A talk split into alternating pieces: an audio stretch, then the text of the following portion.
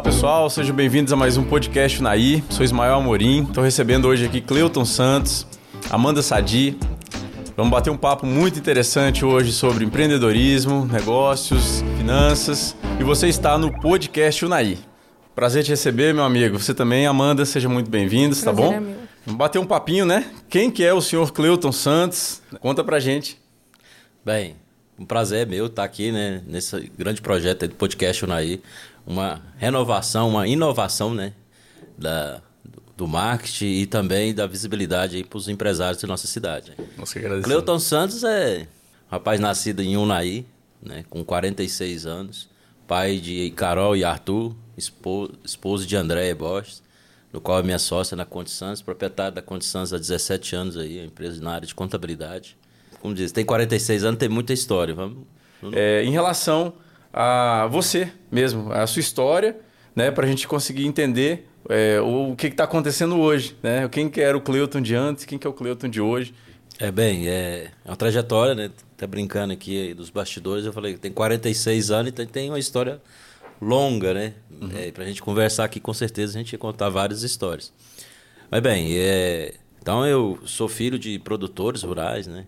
Então saí com sete anos, na maioria da, da minha geração, e saiu sete anos da fazenda e veio para a cidade estudar. Mais raiz, né? Naquela época. Mais raiz naquela época. Né? É. Então a gente vinha para morar na cidade, na casa das avós ou de um tio. Então eu vim para morar na casa da minha avó e estudar, né? E desde essa época eu já tinha vontade, a, a veia empreendedora, vamos dizer, já tinha. Até porque eu trazia produtos, né, frutos é, silvestres, frutos lá da caju, é, uns outros, outros frutos da, que dava lá na, na, na fazenda para vender para os colegas aqui da cidade que não conhecia e achava. Né?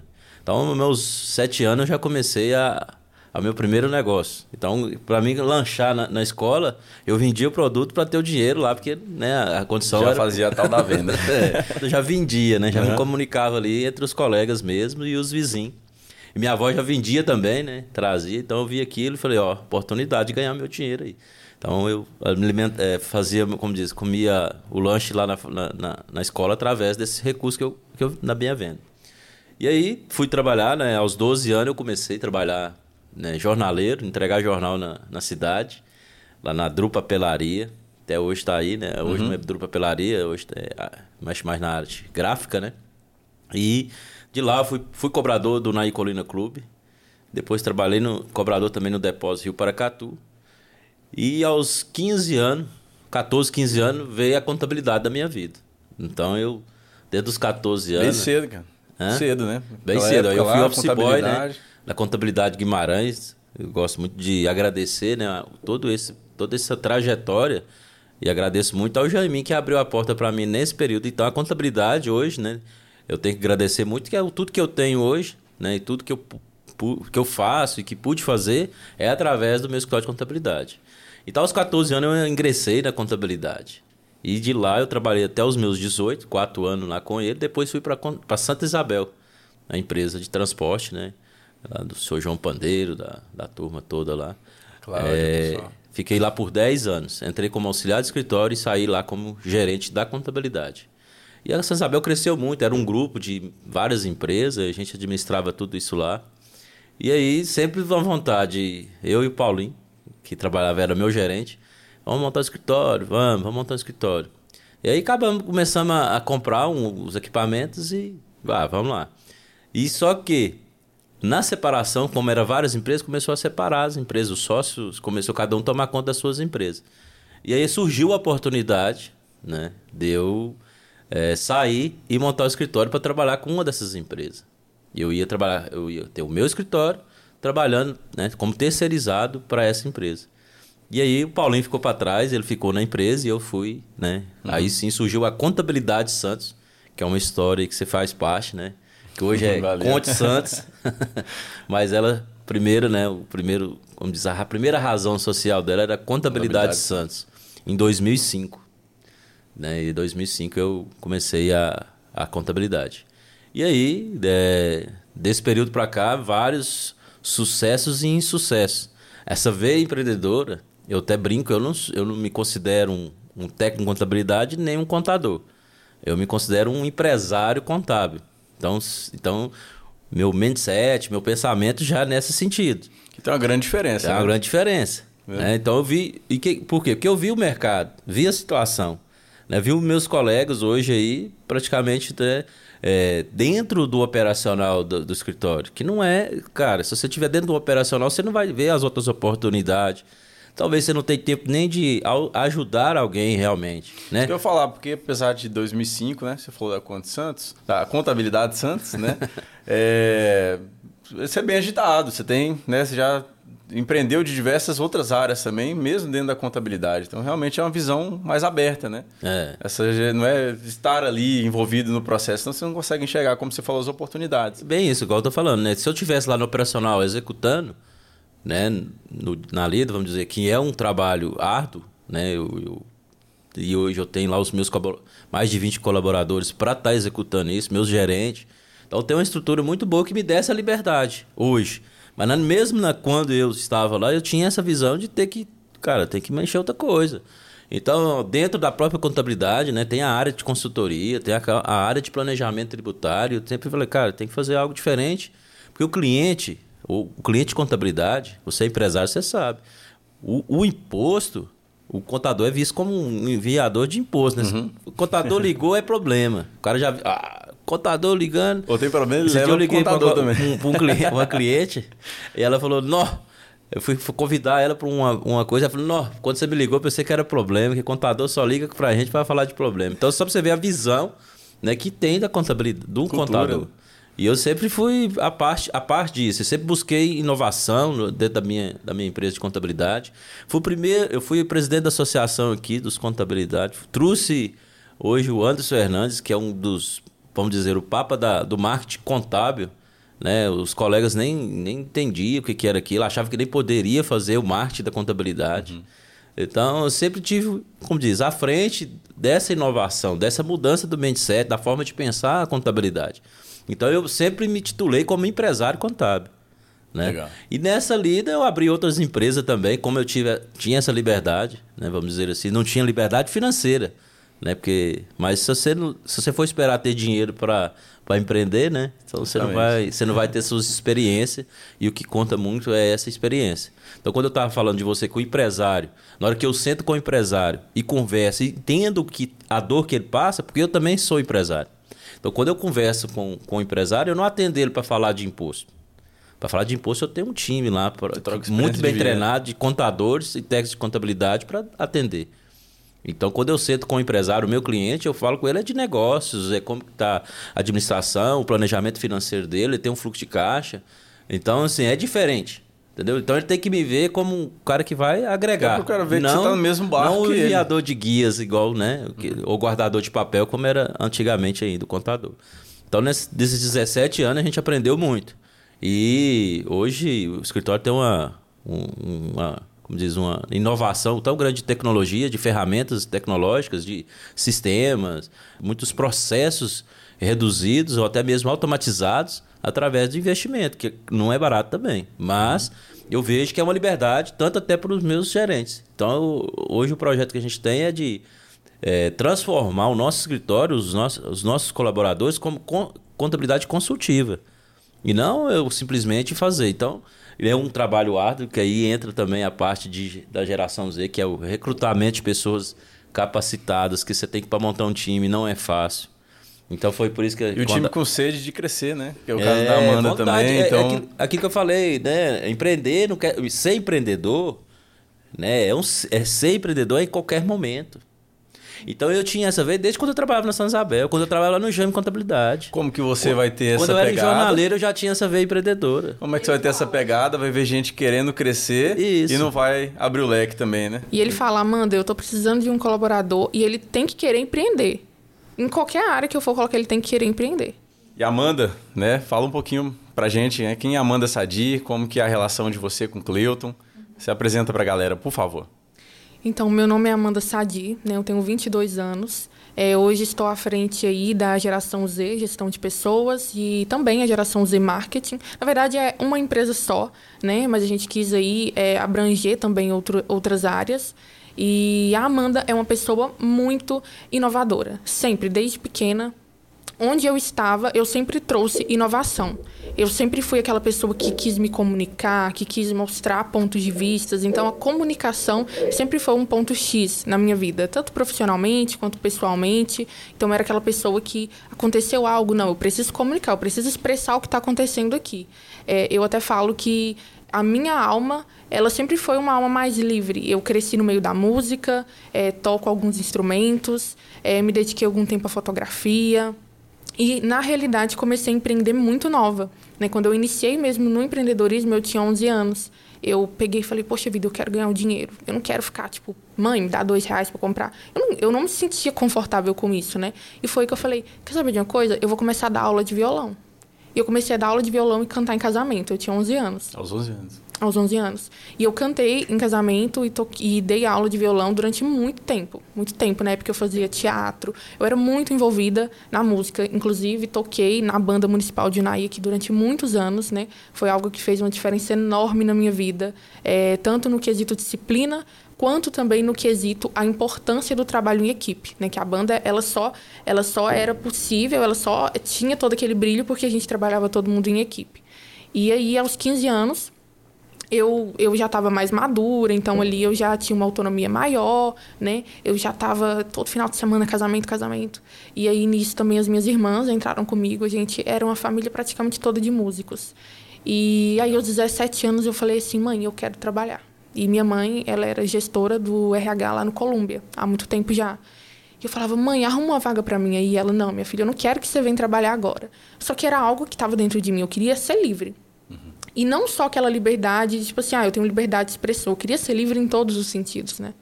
E aí, na época, é, eu passei por um processo seletivo lá dentro e ingressei. Comecei a trabalhar lá e rapid, rapidamente eu já tinha uma linha de confiança muito bacana com o pessoal da empresa, né? É, tinha toda aquela comunicação ali, tipo, nossa, a Amanda é nova, mas ela é competente. E logo em seguida eu já comecei a almejar coisas maiores, né? E foi aí que os meus caminhos, né, é, é, se direcionaram aí com os do Cleuton. E aí eu fui trabalhar na contabilidade. E nisso é, eu assumi um cargo de gestão dentro da empresa e nosso relacionamento, obviamente, ficou um relacionamento ainda mais próximo, né? Onde ele já puxava a orelha, né? Onde era mais aquele papel ali é, paisão, porque ele é uhum. assim dentro da empresa, ali com os colaboradores. E chegou um momento que o empreendedorismo ele sempre gritou dentro de mim. E nessa minha jornada de trabalhar em outros lugares, eu tentei empreender mais duas vezes. E falhei. Isso antes do, de conhecer o Cleuton? Isso antes de conhecer conhecia? o Cleuton. Ah. Antes de conhecer o Cleuton. No meio do meu trabalho, né, como CLT, eu tentei empreender duas outras vezes num ramo. É, eu tentei empreender na área do, de imóveis de pallet. A gente tinha uma empresa aqui na cidade de imóveis e tal. Só que eu não era a parte que fazia mão de obra. Então eu dependia de outras pessoas, né? Uhum. E é aquela questão: nem todo mundo tem a disciplina para entender que o processo ele é difícil, ele é desafiador. E nisso a gente fechou, desistiu. E eu falei, caraca, eu preciso abrir alguma coisa que eu não vá depender dos outros, né? Inocência, tudo você vai depender das pessoas. E eu abri uma outra empresa na época na área de moda. Trabalhava com roupa, essas coisas. Só que eu era assim muito cru com a internet. Sabe? A loja era 100% digital e eu sofria, apanhava pra caramba e não dava conta ali de me desenvolver era bem. Você e mais pessoas? Era eu e a minha irmã, só que assim, é, era mais aquela parceria ali de fotos tudo mais. Ela também era sócia, mas eu estava mais à frente dentro dos processos. E chegou um ponto onde a loja desenvolveu, só que chegou aquele ponto que, caraca, não dava para você empreender e trabalhar para os outros. Você tinha que decidir o que, que você queria uhum. da vida. E eu era uma pessoa muito pé no chão, tinha muito medo, já tinha ingressado na faculdade de direito, porque o direito sempre foi uma parte que, que sempre esteve em mim, sabe? Essa questão da liberdade, de, de se posicionar. Então, é algo que o direito me completava. Eu ingressei na faculdade de Direito e eu falei, caraca, eu preciso pagar minha faculdade, eu preciso é, caminhar. Então, eu não tenho coragem agora de arriscar. Não tive coragem, né? E na época eu resolvi também fechar. Isso me gerou uma frustração muito grande, porque eu me via empreendedora, me vi empreendedora, porém eu tinha medo, porque eu falava, nada que eu faço dá certo. Nada que eu faço dá certo. Mas aí a gente entra naquela linha, né? Eu não fiz dar certo. Não é sobre ir talvez dê certo, é fazer dar certo, né? O empreendedorismo é isso, não existe essa linha. Não existe essa linha de, ah, eu vou indo ver se dá certo. Não, é ir até dar certo. E, e eu fui e abandonei. E nisso eu conheci o Cleuton, né? Que foi quando eu entrei na contabilidade, a gente começou ali. Quanto tempo você se conhece? Agora já deve ter uns três anos, né? Uns três anos. É, deve ser uns três anos. Uns três anos agora. Toda essa história tem uns três anos. É, tem uns três anos. E aí, quando foi no meio do ano passado, mais ou menos ali no início do meio do ano, no início do, de maio, por aí, eu cheguei e falei assim, Cleuton, eu quero, ah, eu quero fazer um projeto com você aqui na contabilidade. E a gente iria expandir a contabilidade, onde a gente prestaria serviço na área de recursos humanos, porque era uma área que eu gostava muito e que eu tinha atuado durante três anos no meu antigo emprego. Uma demanda né? também que a gente percebia. Exatamente. Né? Dentro do próprio, dos uma demanda. Da porque duas coisas que faltam no mercado hoje: tanto mão de obra qualificada, e aí eu já peguei ali uma, outro, uma outra vertente, que é a compreensão do empregador de que uma mão de obra qualificada não vai querer trabalhar por dois mil reais. E é uma coisa que não está consciente ainda em Unai, no mercado uhum. de trabalho aqui. E aí a gente falou, não, dá para a gente fazer um trabalho bacana, né? Abordando aí essa linha, mas era ainda um projeto ali mais imaturo e tudo mais. Só que o Cleuto, ele sempre foi uma pessoa que ele, ele engrandece muito a gente. E eu estava ali num momento de muita insegurança, porque eu tinha falhado tantas vezes, né? Então eu, eu queria que fosse algo vinculado à contabilidade, eu não queria que fosse algo autônomo, Amanda, né? Que, que eu tivesse uma autonomia ali de empresa e tal. E aí, com passar ali dos dias, a gente sempre sentava, conversava muito tempo sobre o projeto. A gente falou assim: por que não tentar desvincular e realmente abrir uma empresa? E eu falei: é, parece ser uma coisa legal, mas eu não me sentia capaz não me sentia capaz. Eu sabia que eu tinha as competências que eu precisava, né? Que não, eu falo que não é sobre ser o maior especialista na área. Né? Não adianta nada você ser o melhor na área se você não tem coragem, né? Se você não é uma pessoa que topa o desafio e que, acima de tudo, se você não entende de comunicação. Porque comunicação é vendas. Se você não comunica, você não vende. Né? E, e, e com esse quesito, né, comunicação, eu sempre fui ali dois passos à frente. E eu falei assim, quero tentar. Quero tentar. E logo ali nos primeiros meses a gente já viu que era um projeto muito maior do que a gente estava é, almejando. Era, era algo maior do que a gente. Eu falava, gente, a empresa é maior do que eu. E o Cleuto falando assim, Amanda, agora a gente tem que definir um nome para a empresa. E aí a gente falava vários nomes, tipo RH não sei o que lá. Eu falei, não quero isso, eu quero algo diferente. Eu quero algo que transmita exatamente o sentimento que a empresa passa dentro do meu coração. Porque a empresa, ela era um grito de liberdade dentro de mim. Uhum. Porque eu nunca fui, o Cleuto sabe, eu nunca fui aquela funcionária de bater ponto, reloginho, nunca fui. Era produtividade. Sempre foi assim que eu trabalhei. Então eu tinha essa autonomia. Por mais que eu trabalhasse para os outros, eu me sentia livre. A mente funciona do... a ver empreendedor ali. Né? Exatamente. Mesmo então, trabalhando exatamente. então, empreender não quer dizer só empresa, né? Não. É. Inclusive lá na contabilidade não foi só eu, várias pessoas saíram para empreender. Ele já perdeu vários bons colaboradores para o empreendedorismo. Perdeu assim, né? Perdeu no bom sentido, né? Porque na verdade a contabilidade perde mais. Eu ganhei.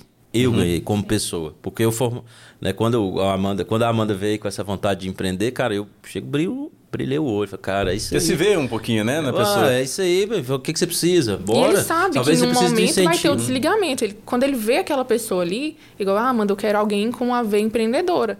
Ele sabe que aquela pessoa, em algum momento, ela vai querer voar. E aí, gente, é, essa questão de empreender, por exemplo, então eu tô no, tô no meio. Né? Eu tô lá, todo o cara. É do ramo. É do ramo. O cara vem abrir uma empresa e eu falo, pô, vamos, vamos, né? Por que você não pensa assim? né? Ó, cuidado com isso, você já pensou nisso? Então, assim, quando ele senta, eu não vou falar assim, ó. Olha aí, esse poço seu aí vai tá caro, não. não sei o quê. Não. Quando ele senta comigo, eu já, já tive várias entrevistas que o cara desistiu de abrir empresa. Sim. E teve várias que o cara falou. Porque você abriu o olho dele. Abriu o olho, não era o momento, talvez. E também várias oportunidades que eu abri e falei, cara, você pode fazer isso. É mesmo. É, tem um caso muito interessante de uma colaboradora, né? Ela entrou no escritório, a Amanda ainda não estava lá, eu acho. É, e ela falou assim: eu, eu sempre fazia uma pergunta sobre questão de empreender. Você realmente quer trabalhar? O que, é que você pensa no seu futuro? O que você pensa daqui 10 anos? Vamos descobrir anos? os segredos da é. Santos. É de Mas bem, é porque o, o, o Ismael, eu quero, na verdade, ter pessoas que têm essa pegada, entendeu? Eu não me importo de, de abrir 300 empresas com os meus colaboradores, não. E tem gente ou, que já, ou incentivar já eles isso, a abrir né? a deles. Importante pontuar assim que tem gente que retém isso aí. Você, ah, não quero assim, não quero gente que sonha demais, né? Porque senão vai me largar. Isso. Né? Pelo contrário, o processo é um só. É melhor ter gente com que quer crescer para estar do seu lado do que. Melhor virar um sócio do que ser um colaborador a vida Perfeito. toda, né? Então. E tem perfis, né? Claro que vai ter na contabilidade, perfil de pessoas que realmente tá, é focado no, no, no operacional. E são né, excepcionais profissionais. E tá beleza, não quer empreender tranquilo. Também tem esse perfil dentro da contabilidade. Sim. Vai mas depender eu, da área, né? É, uhum. Mas eu preciso, por exemplo, do cara empreendedor lá na, minha, na frente de venda. Então eu incentivo, inclusive hoje, se o cara liga lá, eu tô com a colaboradora lá, que quem tá fazendo as vendas é ela, cara. Só pra você Pela ter uma simpatia. ideia. Eu sei, eu falo, não, vai aí. Ela sabe falar, e aí, quanto que eu cobro? Porque eu faço duas dicas, mano. Vende aí, converte e venda. Empurra e tá tendo a conversão, entendeu? Joga ela pro campo de batalha. Olha aí, tô podendo, daqui um dia eu vou estar aí mais livre ainda, não vou precisar nem de vender. Os, os próprios colaboradores estão vendendo.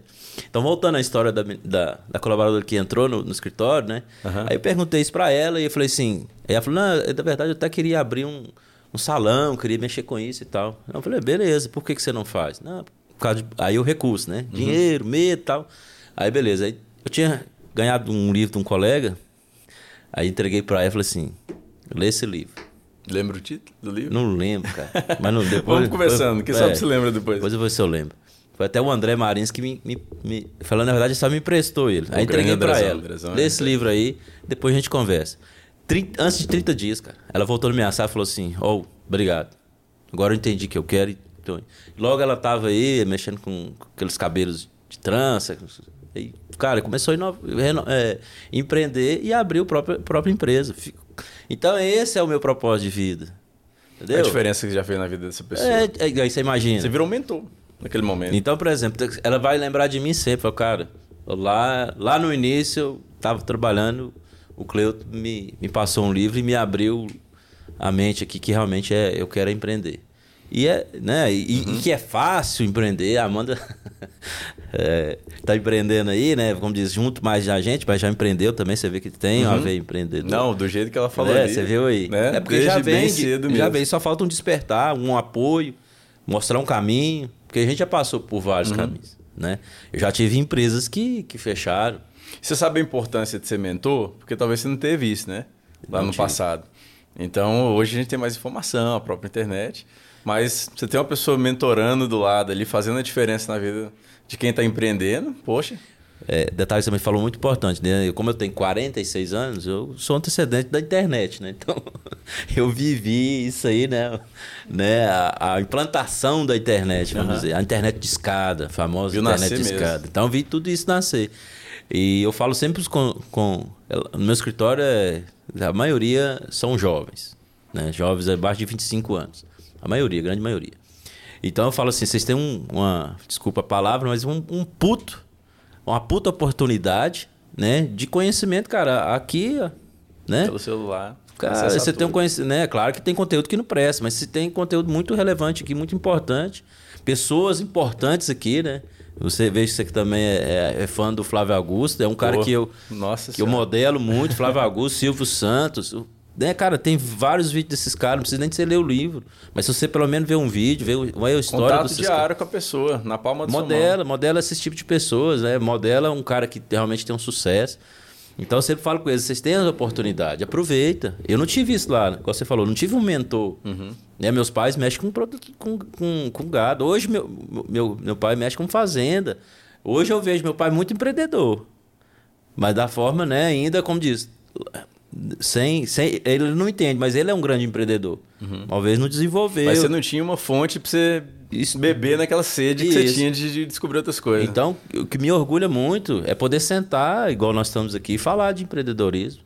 Diz, o cara chega no meu escritório para falar para abrir uma empresa. O que, que você acha?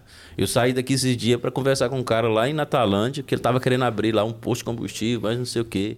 E aí, cara, até na conversa, nós já, já viu que talvez não seria interessante, seria interessante outro negócio que ele queria. E aí você, eu, eu vou longe. Vai, o assunto desse rende, né? E aí você senta, você perde, perde não, ganha tempo, você troca experiência. Então essa essa veia de empreendedorismo, essa veia de empreender é muito bacana. É, nesses 17 anos aí, né, de contabilidade Santos, Conte Santos, é. É, com certeza, pelo que, tá, pelo que você está falando mesmo aí, já, já teve muita situação de salvar a empresa da pessoa também, né? Só por essa troca de ideia. Já teve muito ideia? Você pode contar pra gente algo nesse sentido ali? Psicólogo, contador psicólogo também. Aí. Essa informação, né, Amanda, Amanda sabe aí. Já, cara, já tive vários, eh, vários, é, chorar mesmo, o cara chegar e chorar lá na minha frente, assim, cara. E eu sei. É pela abertura também de amigo, né? É, não, é porque o cara se confia, né? Tem é, essa parte, relação contador e empresa, há uma, tem que ter uma confiança. Porque, na verdade, a gente mexe com números da empresa, a gente mexe com a vida da empresa, né? E a vida da empresa é a vida do cara, muitas vezes. Que é uma, é uma empresa familiar, ou uma coisa. Então, eu já recebi várias vezes, assim, de cliente chegar e chorando, cara, desesperado. Cara, eu tenho que fechar minha empresa, tô devendo demais e tal. Vou contar um caso muito coisa. Hoje o cara é sucesso aí, tá com a empresa dele bem, bem estabelecida. Não é meu cliente mais, né? Mas o cara foi uma experiência muito boa para mim case, e para né? ele. Ele chegou lá desesperado, chorando. E aí eu falei, dei uma instrução para ele, não vou passar aqui. Se quiser essa consultoria depois procura a Santos. Mas bem, aí foi uma conversa assim, bem de uma hora, e o cara chorou e eu aí né, acalmei, vamos conversar, o que que é, e fui entender o que que era a dor dele, qual era o problema. E falei, ó, pa- que numa hora do desespero, o cara talvez ele acha que tem que pagar as contas ou fechar a empresa. Eu falei, fechar, cara, você não vai pagar. Aí, você- aí que você não paga. Vamos agora analisar onde que você tem que renegociar ou parar de pagar. A na empresa não, solução também não é um problema, né? é, a empresa não pode parar. Então, se é uma venda, ela tem que ter fornecedores em dias ou renegociado, né? Que ela tem que ter o produto para continuar a vi- sobreviver. E aí eu dei umas orientação para ele, ele passou aquele momento, né, de turbulência muito difícil e a empresa cresceu, hoje é, é referência aqui no, no mercado. Né, no segmento dele, E, assim, fico muito orgulhoso. Hoje não é meu cliente, mas a gente tem uma amizade, me liga, a gente conversa, troca ideia. Ele lembra E- dessa situação. Lembra disso. Inclusive foi um colega meu de Empretec, né? Eu sou Empretec. Fiz o curso pelo Sebrae. Então ele foi colega meu de Empretec, sempre me ligava, a gente conversa até hoje. Então tem essa liberdade. Então esse é um dos casos. São vários que aparecem. E tem casos também que realmente você tem que falar, cara, fecha. É igual você falou, né? Você já É, falou assim, fecha tipo, que senão você vai virar abrir, um- você, Você vai, você vai o vender o suficiente seu... pra... É, já apareceu cliente, por exemplo, que ele vai desfazendo do que ele tem de patrimônio de pessoa, né, da pessoa física, e aí, vezes, ele tá acreditando demais naquilo e aí você tem que falar. Daí fala, "Ô, cara, eu acho que você vai desfazer do seu patrimônio. É Porque sua visão você não- consegue ela mais macro, né? Pela sua experiência. Tipo assim, você olha na, na base, que, igual você É. olhou ali para dar um conselho, né? O que estava acontecendo, mas você também consegue enxergar um pouquinho do. do... Do mercado, né? Do mercado Às mesmo. o cara tá num segmento que você tá vendo que ele- aquele segmento ele tá saturado ou tá em dificuldade também, no momento. E aí eu já tive esses casos também de falar, ó, cara, fecha. O bom é que você lida também Vende com ou sai diversos fora, senão segmentos. você vai gastar seu, seu recurso todo aí. Hoje no entendeu? escritório de contabilidade você também lida com diversos segmentos, né? Diversos. Então, você tem que O- saber um pouquinho de, de, de cada coisa. O ali. meu modelo de contabilidade, ele, ele não tem um segmento específico. Né? Tem algumas contabilidades que, por exemplo, só vai fazer para posto de combustível, só vai fazer para farmácia. O, no- a Condições não. A Condições, ela né, tem uma abrangência aí grande de tanto de prestação de serviço, comércio. Então, a gente, todos os segmentos, oficina, é, é, produtor rurais hoje, que eu considero uma, grandes empresas, né? Hoje, Nosso ramo aqui, Unai, é, grandes produtores aí são maiores que muitas empresas aqui na nossa região, né? Então, é, então é nós não conseguimos inchar isso aqui no, no interior. Porque senão você não consegue ter clientes, né? Porque agora num grande centro, vezes você consegue pegar uma rede de farmácia, uma rede de postos, aí você nincha, né? E, que a gente trabalha na condições aí há 17 anos qualquer área. Inclusive em qualquer área do Brasil também. Ah, é importante falar isso Importante aí. falar. Fala um pouco mais então, né? Como é que é? Você atende o Brasil inteiro hoje, você consegue? Mas tem eu- algumas regiões assim que tem diferença, né? De imposto, outras coisas. Como é que funciona? É, tem a parte de imposto diferente, até bom falar aqui que a Amanda, né, Amanda, sofreu um pouco aí no, no para abrir empresas em outros estados, sofreu no bom sentido, né? Porque aí aprende também, O que né? passa, é, justamente, aprendeu muito. O que passava para Amanda, ela foi nossa gerente de processo, que é abertura, alteração, né, de empresa, é onde ela, onde, a empresa nasce. Então ela é muito ligada, esse setor é muito ligado a mim. Acho que aí também por isso é que a gente né, teve essa oportunidade de, de abrir a geração Z, porque ela via também nascer essas empresas lá dentro e via isso, né? Ela fazia entrevista com os próprios empresários que estavam ali abrindo sua empresa. Então, Viu? deve ter visto muita história também, né, Amanda? Sim, que aí você até, às vezes até, até achou assunto um pouquinho ali no meio. Eu até brinquei assim, com ele, porque eu, eu via pessoas chegar lá, não tinha nada ainda, não tinha abrido nada, e já abrindo CNPJ e tal, naquele gás. E eu falando, gente, e por que, que eu tô sentindo medo, né? Eu lá, instigando a pessoa a abrir e eu mesma lá, com medo. Pegando um pouquinho de coragem é, dela ali. Então, assim, com certeza isso me alimentou muito. Com toda certeza. É, essa energia, né? Essa energia do, que a pessoa vem, né?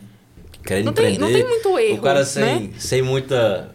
Como diz? Sem saber muito bem como é que vai ser, mas, mas cara, eu quero abrir meu CNPJ. Eu vejo que hoje um dos principais erros do empreendedor, que às vezes dá tudo de si e não tem ali uma colheita realmente produtiva, é porque às vezes a pessoa fica, ah, eu vou plantar e eu vou colher, mas não é bem assim. Às vezes o terreno que você está plantando não é fértil.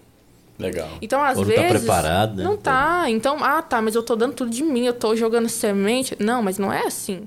Se você parou para observar se o que você está querendo fazer em ilha, ele, é um, ele, digamos que seja uma empresa né, local, ela vai se desenvolver dentro da cidade, se o Naí é um terreno fértil para o seu ramo de negócio, vocês fazem esse questionamento na base mesmo? A pessoa sim, chega assim, vocês têm sim, essa troca de ideia? Com certeza. É tem, que, tem que ter. Né? Tem que ter. Por isso que às vezes né, acontecia de também de empresário chegar e já queria abrir empresa e tal. A gente falava, pô, não, começa primeiro. Depois você legaliza a sua empresa. Já quer começar a pagar imposto antes de abrir a empresa? Então, é. ter, tinha muitos casos assim será também. Que que, será que tem que abrir realmente um CNPJ? Já teve caso assim. Contabilidade uhum. tem que falar que Você sim, né? fazendo a pergunta. Fala aí, você, é, é, o cara recém-formado em engenharia queria abrir uma empresa para na área de engenharia de ambiental, né? Uhum. E aí é um caso também que aconteceu. Aí conversa vai, né? Eu quero um CNPJ, porque talvez o cara fala que achar que empreender tem que ter um CNPJ. É. Não, sou, trabalha como pessoa, como autônoma, vê, sente o mercado, cria sua clientela. E depois, né, na hora que uhum. você precisar, você, você, hoje você consegue tirar uma nota pessoa física. Sim. E aí depois você né, começa a querer pagar o imposto. Meio. Porque até então a profissão dele não poderia ser a, a categoria microempreendedor, né? Ah, aí, falou, então trabalha como autônomo, sente o mercado. É que eu, eu tem isso também, a gente está muito uhum. empolgado e acha que que tem que abrir empresa para empreender. Não, não necessariamente você tem que ter um CNPJ para empreender. Começa o negócio ali, eh, né? Hoje, uhum. é, vamos dizer assim, é, é, sem, sem CNPJ, no autônomo mesmo, é, fazendo, como é que fala? A, laboratório, né? Sim. Um, um laboratório daquele... você falou sentir mesmo, é, a vai... Um laboratório daquela, daquele, dessa semente que você está jogando aí. E aí, o que, que é? Prepara o terreno, né? Vê a estrutura, o que, que você precisa. E aí sim, a gente conversa muito isso com, quando nasce essas empresas lá. Uhum. Teve um caso lá que foi até os meninos que começou a conversar com a, com a pessoa, não lembro qual cliente. É, começou lá e eu falei, ah, eu lembrei. Um cara da fazenda queria abrir uma empresa para vender milho, que ele ia comprar não sei o quê, não sei o quê, não sei o quê, não sei o quê. Aí eu falei, não, chama ele aqui. Não é assim não. E os meninos já estavam, né, e vai a experiência, né? Aí os meninos já não tem essa, essa malícia ainda, tá pegando. Eu falei, não, pode chamar ele aqui. Não é assim não. Vai abrir não, para parar o processo. Eu parei o processo. O cara já tinha pagado o processo. E, e eu chamei ele. Falei, cara. Importância do dono no. Aí eu falei, ó, no jogo, não né? faça isso. Como é que vai ser o negócio? Aí, aí a gente, claro, tem. Né, eu como. Não tenho um questionário, mas eu tenho uma experiência. E aí eu perguntei várias coisas para ele. Falei, ó, não faz isso. Você vai ter um problema depois. Você é, você é produtor, vende pela, pela inscrição. Então, assim, essas orientações. Então, nós da Condições, eu, né, preocupamos com isso. Uhum. Né, preocupamos com essa, com essa questão de, de realmente é necessário abrir um CNPJ. É isso Até que. porque não é abrir só, né? Não. Você tem uma relação com o cara. Igual você falou, o cara. É a empresa do cara, a vida do cara. Né? Então, como é que você pode dar um conselho para a vida, né? que no aí, caso é da empresa não vai fazer? E ele consegue né? empreender sem precisar, talvez, do CNPJ, igual eu estou falando uhum. aqui. Como autônomo, como um produtor rural. Né? Às vezes não é só isso. Então tem, por exemplo, às vezes o cara é produtor e abre uma empresa, ele, ele se complica depois para aposentar. Então tem vários fatores que tem que ser a, a, a, é, levantado, não só aquilo que está aparecendo. Às vezes ele acha que é só é, ir lá no contador, fazer o contrato, pronto. Já gerar uma guia, mandar. Não, é, reflete até talvez na aposentadoria dele. Só para você ter uhum. uma ideia, muito, tem muitos casos que o cara, né, provavelmente na nossa região, que trabalhou a vida toda na fazenda, na, na atividade rural, e aí abriu um CNPJ, cara. E aí o que aconteceu depois para aposentadoria? Esse CNPJ não, ele não consegue fazer aposentadoria como produtor. Então, assim, isso é só um, um dos detalhes que eu estou te falando que a gente observa. Então, o nosso papel lá realmente é de orientar, dar essa consultoria. E eu não estou preocupado em abrir CNPJ. Isso é pessoa ser sincero. Porque não adianta eu abrir um CNPJ hoje e amanhã, dois, três, quatro meses, o cara fala, pô, minha empresa faliu, vou ter que fechar o CNPJ. Né? Então, o cara se frustra, né? Se decepciona. Melhor demorar dois meses. Eu ficar... prefiro que ele decepcione ali na hora que não vai, que eu falo, não vai uhum. abrir, melhor você não abrir. Ou, se, talvez ele pode até ir para um outro cliente e abrir noutra, noutra empresa, mas eu já faço essa pré-análise para ele. É a palavra que você usou, confiança, né? E claro que eu deixo... Se não for sincero, como é que você vai ganhar eu, a confiança é, da E eu pessoa? falo para ele, se ele quiser, mostra todos os pontos também. Mas se ele insistir, né, fala, só que você vai ter esse problema, esse problema e esse problema. O negócio é você dormir com a sua consciência tranquila, né, cara? Sua parte você fez é, ali. É, a pessoa é, é toma a decisão nem tudo, dela. Nem tudo né? é dinheiro, né, Ismael? Uhum. E você sabe, você me conhece, a Amanda também sabe aí. É, nem tudo para mim é dinheiro. Tem hora que eu prefiro. Eu fico muito mais feliz de ter uma, dar uma orientação e nem cobro isso, tá? A gente nem essa consultoria que a gente faz lá, é até porque eu acho que é um papel como missão de, de um contador. Legal. É uma missão da nossa área. Eu tenho que orientar o, o empresário lá de, de forma. E eu estudei essa, essa vida toda, vivi dentro desse, desse nicho de empresários, né? Vivi esse mercado para não foi para para mim só, uhum. guardar esse conhecimento. Então, por que não contribuir com o outro, né? Legal. E aí, agora, quando eu contribuo lá com os meus meninos aí, é, eu chamei tudo de meninos. Os meus meninos. Ela chamou você de paizão, né? É, pode, pode é. tá tranquilo. Mas os meus meninos lá, os meus colaboradores, mas os, eu chamei os meus meninos. Inclusive, tem, tem uns, uns três ou quatro que me pedem benção lá. Eu já tô impondo essa. já tá um nível a mais. É, não, pede benção, dá benção, tem que pedir benção. Aí. Mas é isso, eu, eu, eu instigo, eu mobilizo, tentando realmente. É, que o Brasil só, vai, só muda com o empresário. Sim. É o que sustenta aí. O empresário, estou falando empresário, não é só empresário no comércio, é um empresário lá da, que eu estou falando você do produtor, é empresário, tem um CNPJ, todos uhum. somos empresários. Então é, é essa cadeia é, que produz de, mesmo. De produz, é que produz.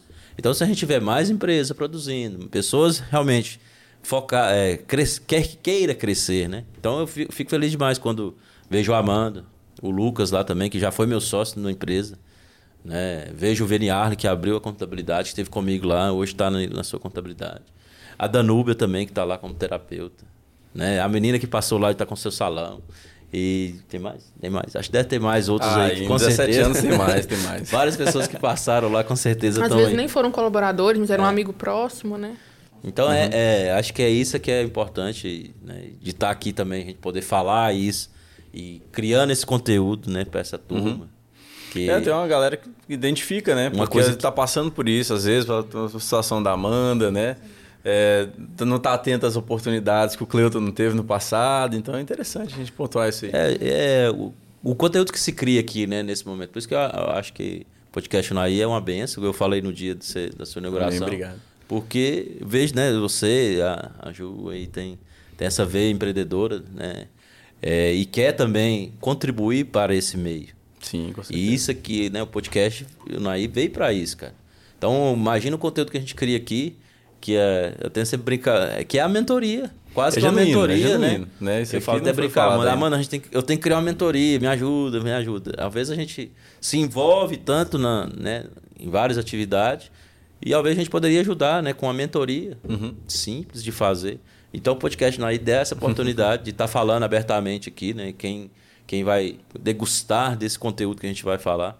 É sincero, né? Muito é sincero. sincero. E quando gente, eu estava vindo, até falei que realmente o que a gente falar aqui seja importante e relevante para as pessoas que, que né, consumir, consumir o que a gente falar. Eu acho que isso que é, o, que é o bacana também dessa, dessa lida aí de, de ser empreendedor. Eu vou pegar o gancho do, da palavra paisão, da Andréa, sócia, né? E do que eu conheço de bastidor também do Cleuto. Vamos falar um pouquinho de família. Quando, né, tem essa veia empreendedora, né? Trabalha desde muito cedo, é, tá no, no ramo aí, em diversos ramos. Como que você consegue conciliar né, tudo isso aí? A gente sabe que você é um cara bem família, mas conta pra gente aí sobre isso. Bem, é, você sabe, sozinho você não consegue nada. Então tem uma parceiraça aí, minha esposa Andréia, que segura muita bronca aí, né? Tá lá, até convidei ela para estar tá aqui agora, mas ela tá justamente, não vou ficar com o meu filho Arthur, porque ele tá ficando muito sozinho. Ô André, fez falta, mas está justificado. É, uma outra oportunidade, ela fala muito bem, né, mano? A André é muito tímida, né? É. Não gosta de falar. Ele me colocando. É. Não, porque a Amanda quer gravar algumas coisas com ela para fazer lá o macho e ela fica. Então André é muito tímida. Mas, mas é. de perfil, né? Tem é o perfil, é. perfil. Mas é. É, cara, é um, é um braço direito, um, uma perna, é, é ela que, que conhece o Rojão. Dentro, na hora que a gente não tá. Né? Uhum. Então, eu trago lá no início. Hoje não, hoje nossos filhos estão, né? Tem uma filha de 15, um, um moleque de 12, então, né, já vão para a escola sozinho, então, teve um início da minha da, do início da minha empresa. Aí eu vou contar um, um, caso de uma empresa que, que é de contabilidade que eu abri em Brasília. Meu amigo, eu fiquei três meses dentro, em Brasília tentando, é, tentando, tentando não, abrir o escritório. Né? Abri o escritório de contabilidade lá em Brasília. É, chamava G6 Contabilidade. Soluções contábeis. Era eu mais seis não camaradas. Não tem como não perguntar por que G6. Agora é. eu fiquei curioso. Por quê? Porque tinha seis sócios. seis sócios. E três meses, uma menina recém-nascida e a Andréia aqui com outro escritório. A, a Luciana, que é minha irmã que está comigo, era minha sócia, então, nesse, nesse, nesse início de, da, da contabilidade Santos. E era André e ela segurando a bronca aqui. E eu lá em Brasília tentando empreender tentando buscar algo né, para acrescentar de receita. Né? Igual eu falei com você, nasci em vez de ouro e foi tudo na luta. Hoje a vida está um pouco melhor, mas lá no início, meu amigo, era vender o almoço para assim, janta. Era você lá e eu lá e elas aqui. aqui. E aí com esses sócios lá, a ideia era, era muito bacana. A gente Quanto ia fazer tempo uns... lá? Três, eu fiquei três, três meses, meses você falou, direto. Não? Mas eu ia já lá todo, ficava dois dias e voltava. Mas aí eu mudei para lá três meses e recém-casado, hein? Recém-casado não. A minha, minha, minha primeira menina já tinha nascido. Então, e aí aquela luta lá e a André segurando aqui. Trabalhando lá, cabeça lá, coração Traba É, eu trabalhando lá, minha menina aqui, ela cuidando de casa, do escritório, junto com a minha irmã, que era minha sócia, a Luciane. Então, você imagina, né? A gente não faz nada sozinho. O Cleuto tá aqui hoje com, né, com a Conte Santos, a Andrea tem um papel, assim, a gente começou bem no início, ela não veio comigo, fez só, era eu e, e um boy. É, quando começou, depois veio, veio ela, veio a minha irmã, a gente começou a crescer, graças a Deus, veio, veio aparecendo empresas. E desde então, a Andrea é, né, é um papel fundamental na minha vida. Tanto na criação dos meus filhos, né, e, e também na, na administração do próprio escritório. Então, ela que, né, você imagina, naquele tempo eu saí e deixar um escritório. É porque eu tinha pessoas de confiança. No então, bastidor ali. No bastidor. Pode contar. Então tinha a André e tinha a Luciana, que é a minha irmã, que era até então no início minha sócia. Depois eu comprei a parte dela, né? E, e aí virei sócio majoritário, eu e a André, né? Do escritório só uhum. nosso. Então, só para você ter uma ideia que a gente não empreende sozinho. Né? Igual a Amanda está falando aqui da, da parte dela. Então ela conta lá com a mãe dela, sei disso. Né? Ela pode depois falar um pouco dela. Isso. De, de, traga a mãe dela. A parte. É, eu, eu, eu, Amanda, na verdade, no operacional quase eu não atuo na empresa, mas mais é como mentor, como, como a gente né, planejar o negócio né, nessa, nessa questão, como a gente vai fazer. Então hoje eu estou mais na geração Z, mais é nessa, nessa questão. Mas é, é empreender não é sozinho. Você pode ter certeza, você tem que ter família, tem que ter parceiros, colaboradores de que realmente vestem a camisa e te ajudam. É, eu falo, hoje eu saio do escritório tranquilo. Você sabe que eu né, mexo uhum. com outras coisas. Então, um, teste que eu fiz, eu, eu nunca tinha tirado umas 15 dias de férias corri direto. E eu fiz isso esse ano passado. E, cara, o celular não tocou hora nenhuma falando é. de problema. Por quê? Porque o time que está lá está bem. Tá bem. Você viu que o seu processo está funcionando. O processo está funcionando. Saber tem coisas para melhorar agora, né? Claro que tem. Se você achar que o seu processo está bom e achar que está tudo resolvido, você vai falir, uhum. vai dar problema. Então é um, é um processo que muda pessoas, muda a forma de fazer, né? E, provavelmente contabilidade muda, muda leis, muda como calcula, então o processo sempre muda, uhum. é natural. Mas é com essa base de pessoas que veio desde né, minha esposa, Luciana, a Mislene, Danúbia, pessoas que foram passando na, na, no escritório, que deu essa segurança, deu abrir esse escritório e ele não funcionar. é uma, a primeira frustração foi fechado. É, então, esse escritório eu fiquei lá três meses, depois aí fiquei indo mais uns, uns, cinco meses e aí realmente. Mas tu deu muita experiência. Também. Muita experiência. Até de inteligência um, emocional para conciliar. E um outro detalhe, eu não atuava em Brasília, né? E eu percebi que eu precisaria abrir um escritório lá, não. Eu É. tinha um escritório aqui que poderia atender, Brasília é muito próximo. Então foi nisso que eu vi a oportunidade, né? E rápido, três e meses, E depois, e depois de um tempo, que era o Edson para estar aqui hoje, nós abrimos um escritório de contabilidade em Brasília, que é a SA Soluções Contábeis, com qual eu não sou sócio mais. É um outro aí que eu- é um outro filho meu que virou empreendedor. Hoje tem seu escritório de contabilidade, é meu sócio na Terceiriza, que é a Terceiriza Online, outra empresa nossa. Então, assim, depois disso eu abri o escritório lá, comecei a fazer consultoria. E esse escritório hoje está aí, está ativo. Né? Não sou sócio dele mais, mas o Edson está tocando e está né, sobrevivendo aí com, com as suas empresas. Então, E mas- como é que tá é, o Terceiriza? Fala, é uma empresa sua também? Fala pra gente como é, É, que a, funciona. terce- a terceiriza online é uma terceirização do financeiro, né? A gente fala hoje aí em inglês, chama BPO. Business e eu não sou, não sou muito bom no inglês, business algumas coisas lá. O Wes fala é o BPO. O que, que é o BPO? O que, que é essa terceiriza? É a terceirização realmente do processo do financeiro. A única coisa que a gente não faz é o pagamento efetivo, né? Que é aquela a, a senha da conta lá, a gente não tem. Mas eu faço toda, nós fazemos todo o processo de fluxo de caixa, contas a pagar, contas a receber, Resolve a burocracia ali. Toda a burocracia. Então, por exemplo, hoje a gente vê que a dificuldade dos empresários é de ter um controle financeiro. Eu falo porque eu passei por isso também. Né? Então, você tem que ter um sistema, você tem que ter uma, né, uma noção do que está acontecendo dentro da sua empresa. Senão, você, uma hora você, né, a bomba estoura e você não sabe por quê. Então, a gente trabalha nessa linha para ajudar o pequeno empresário. Então, eh, ele vai ter ali o seu fluxo de caixa, sabe, ter sua DRE, saber se realmente o negócio dele é lucrativo. Porque talvez ele tenha caixa, mas o negócio não é lucrativo. Né? Talvez ele gira muito dinheiro e acha que está ganhando dinheiro. Mas quando ele se né, põe lá despesa, Olha o dinheiro na conta, custo, mas não sabe que despesa vem e receita, na verdade, a empresa não está dando lucro. Então, a terceiriza veio, né, que, é um, que é mais uma ferramenta. Né? Nós temos a contabilidade, temos a geração Z, que é pra, tudo é para ajudar o empresário. Então, esse é nosso, É, nosso projeto. Dá pra ver que a, a- É, o projeto a ramificação nosso ali, ela É de criar conecta, um né? ecossistema de ajudar o empresário. É um ecossistema pequeno, mas é um, um ecossistema. Nós temos a, a parte do financeiro, temos a parte da geração Z, que é a parte do recrutamento, né, do RH, da empresa, que é onde realmente também é um grande gargalho. Né? Vezes o cara gasta dinheiro, perde dinheiro contratando pessoas erradas, aquela pessoa dá um prejuízo, ou aquela pessoa até né, dá um desfalque dentro da empresa, que já aconteceu, a gente já viu isso. Né? E, então tem a geração Z, terceiriza, que veio para trabalhar. Então a terceiriza é esse planejamento todo tributário. Tributário, desculpa. Todo planejamento financeiro. Financeiro. Então todo o processo financeiro a gente cuida, né? O cliente, o, o empresário vai ter isso, que talvez ele contratar um expert ou um especialista na área financeira lá para trabalhar dentro da empresa, tem um custo alto. Então quando eu falo pequeno, é justamente para o pequeno. A gente não tem estrutura para atender o grande empresário.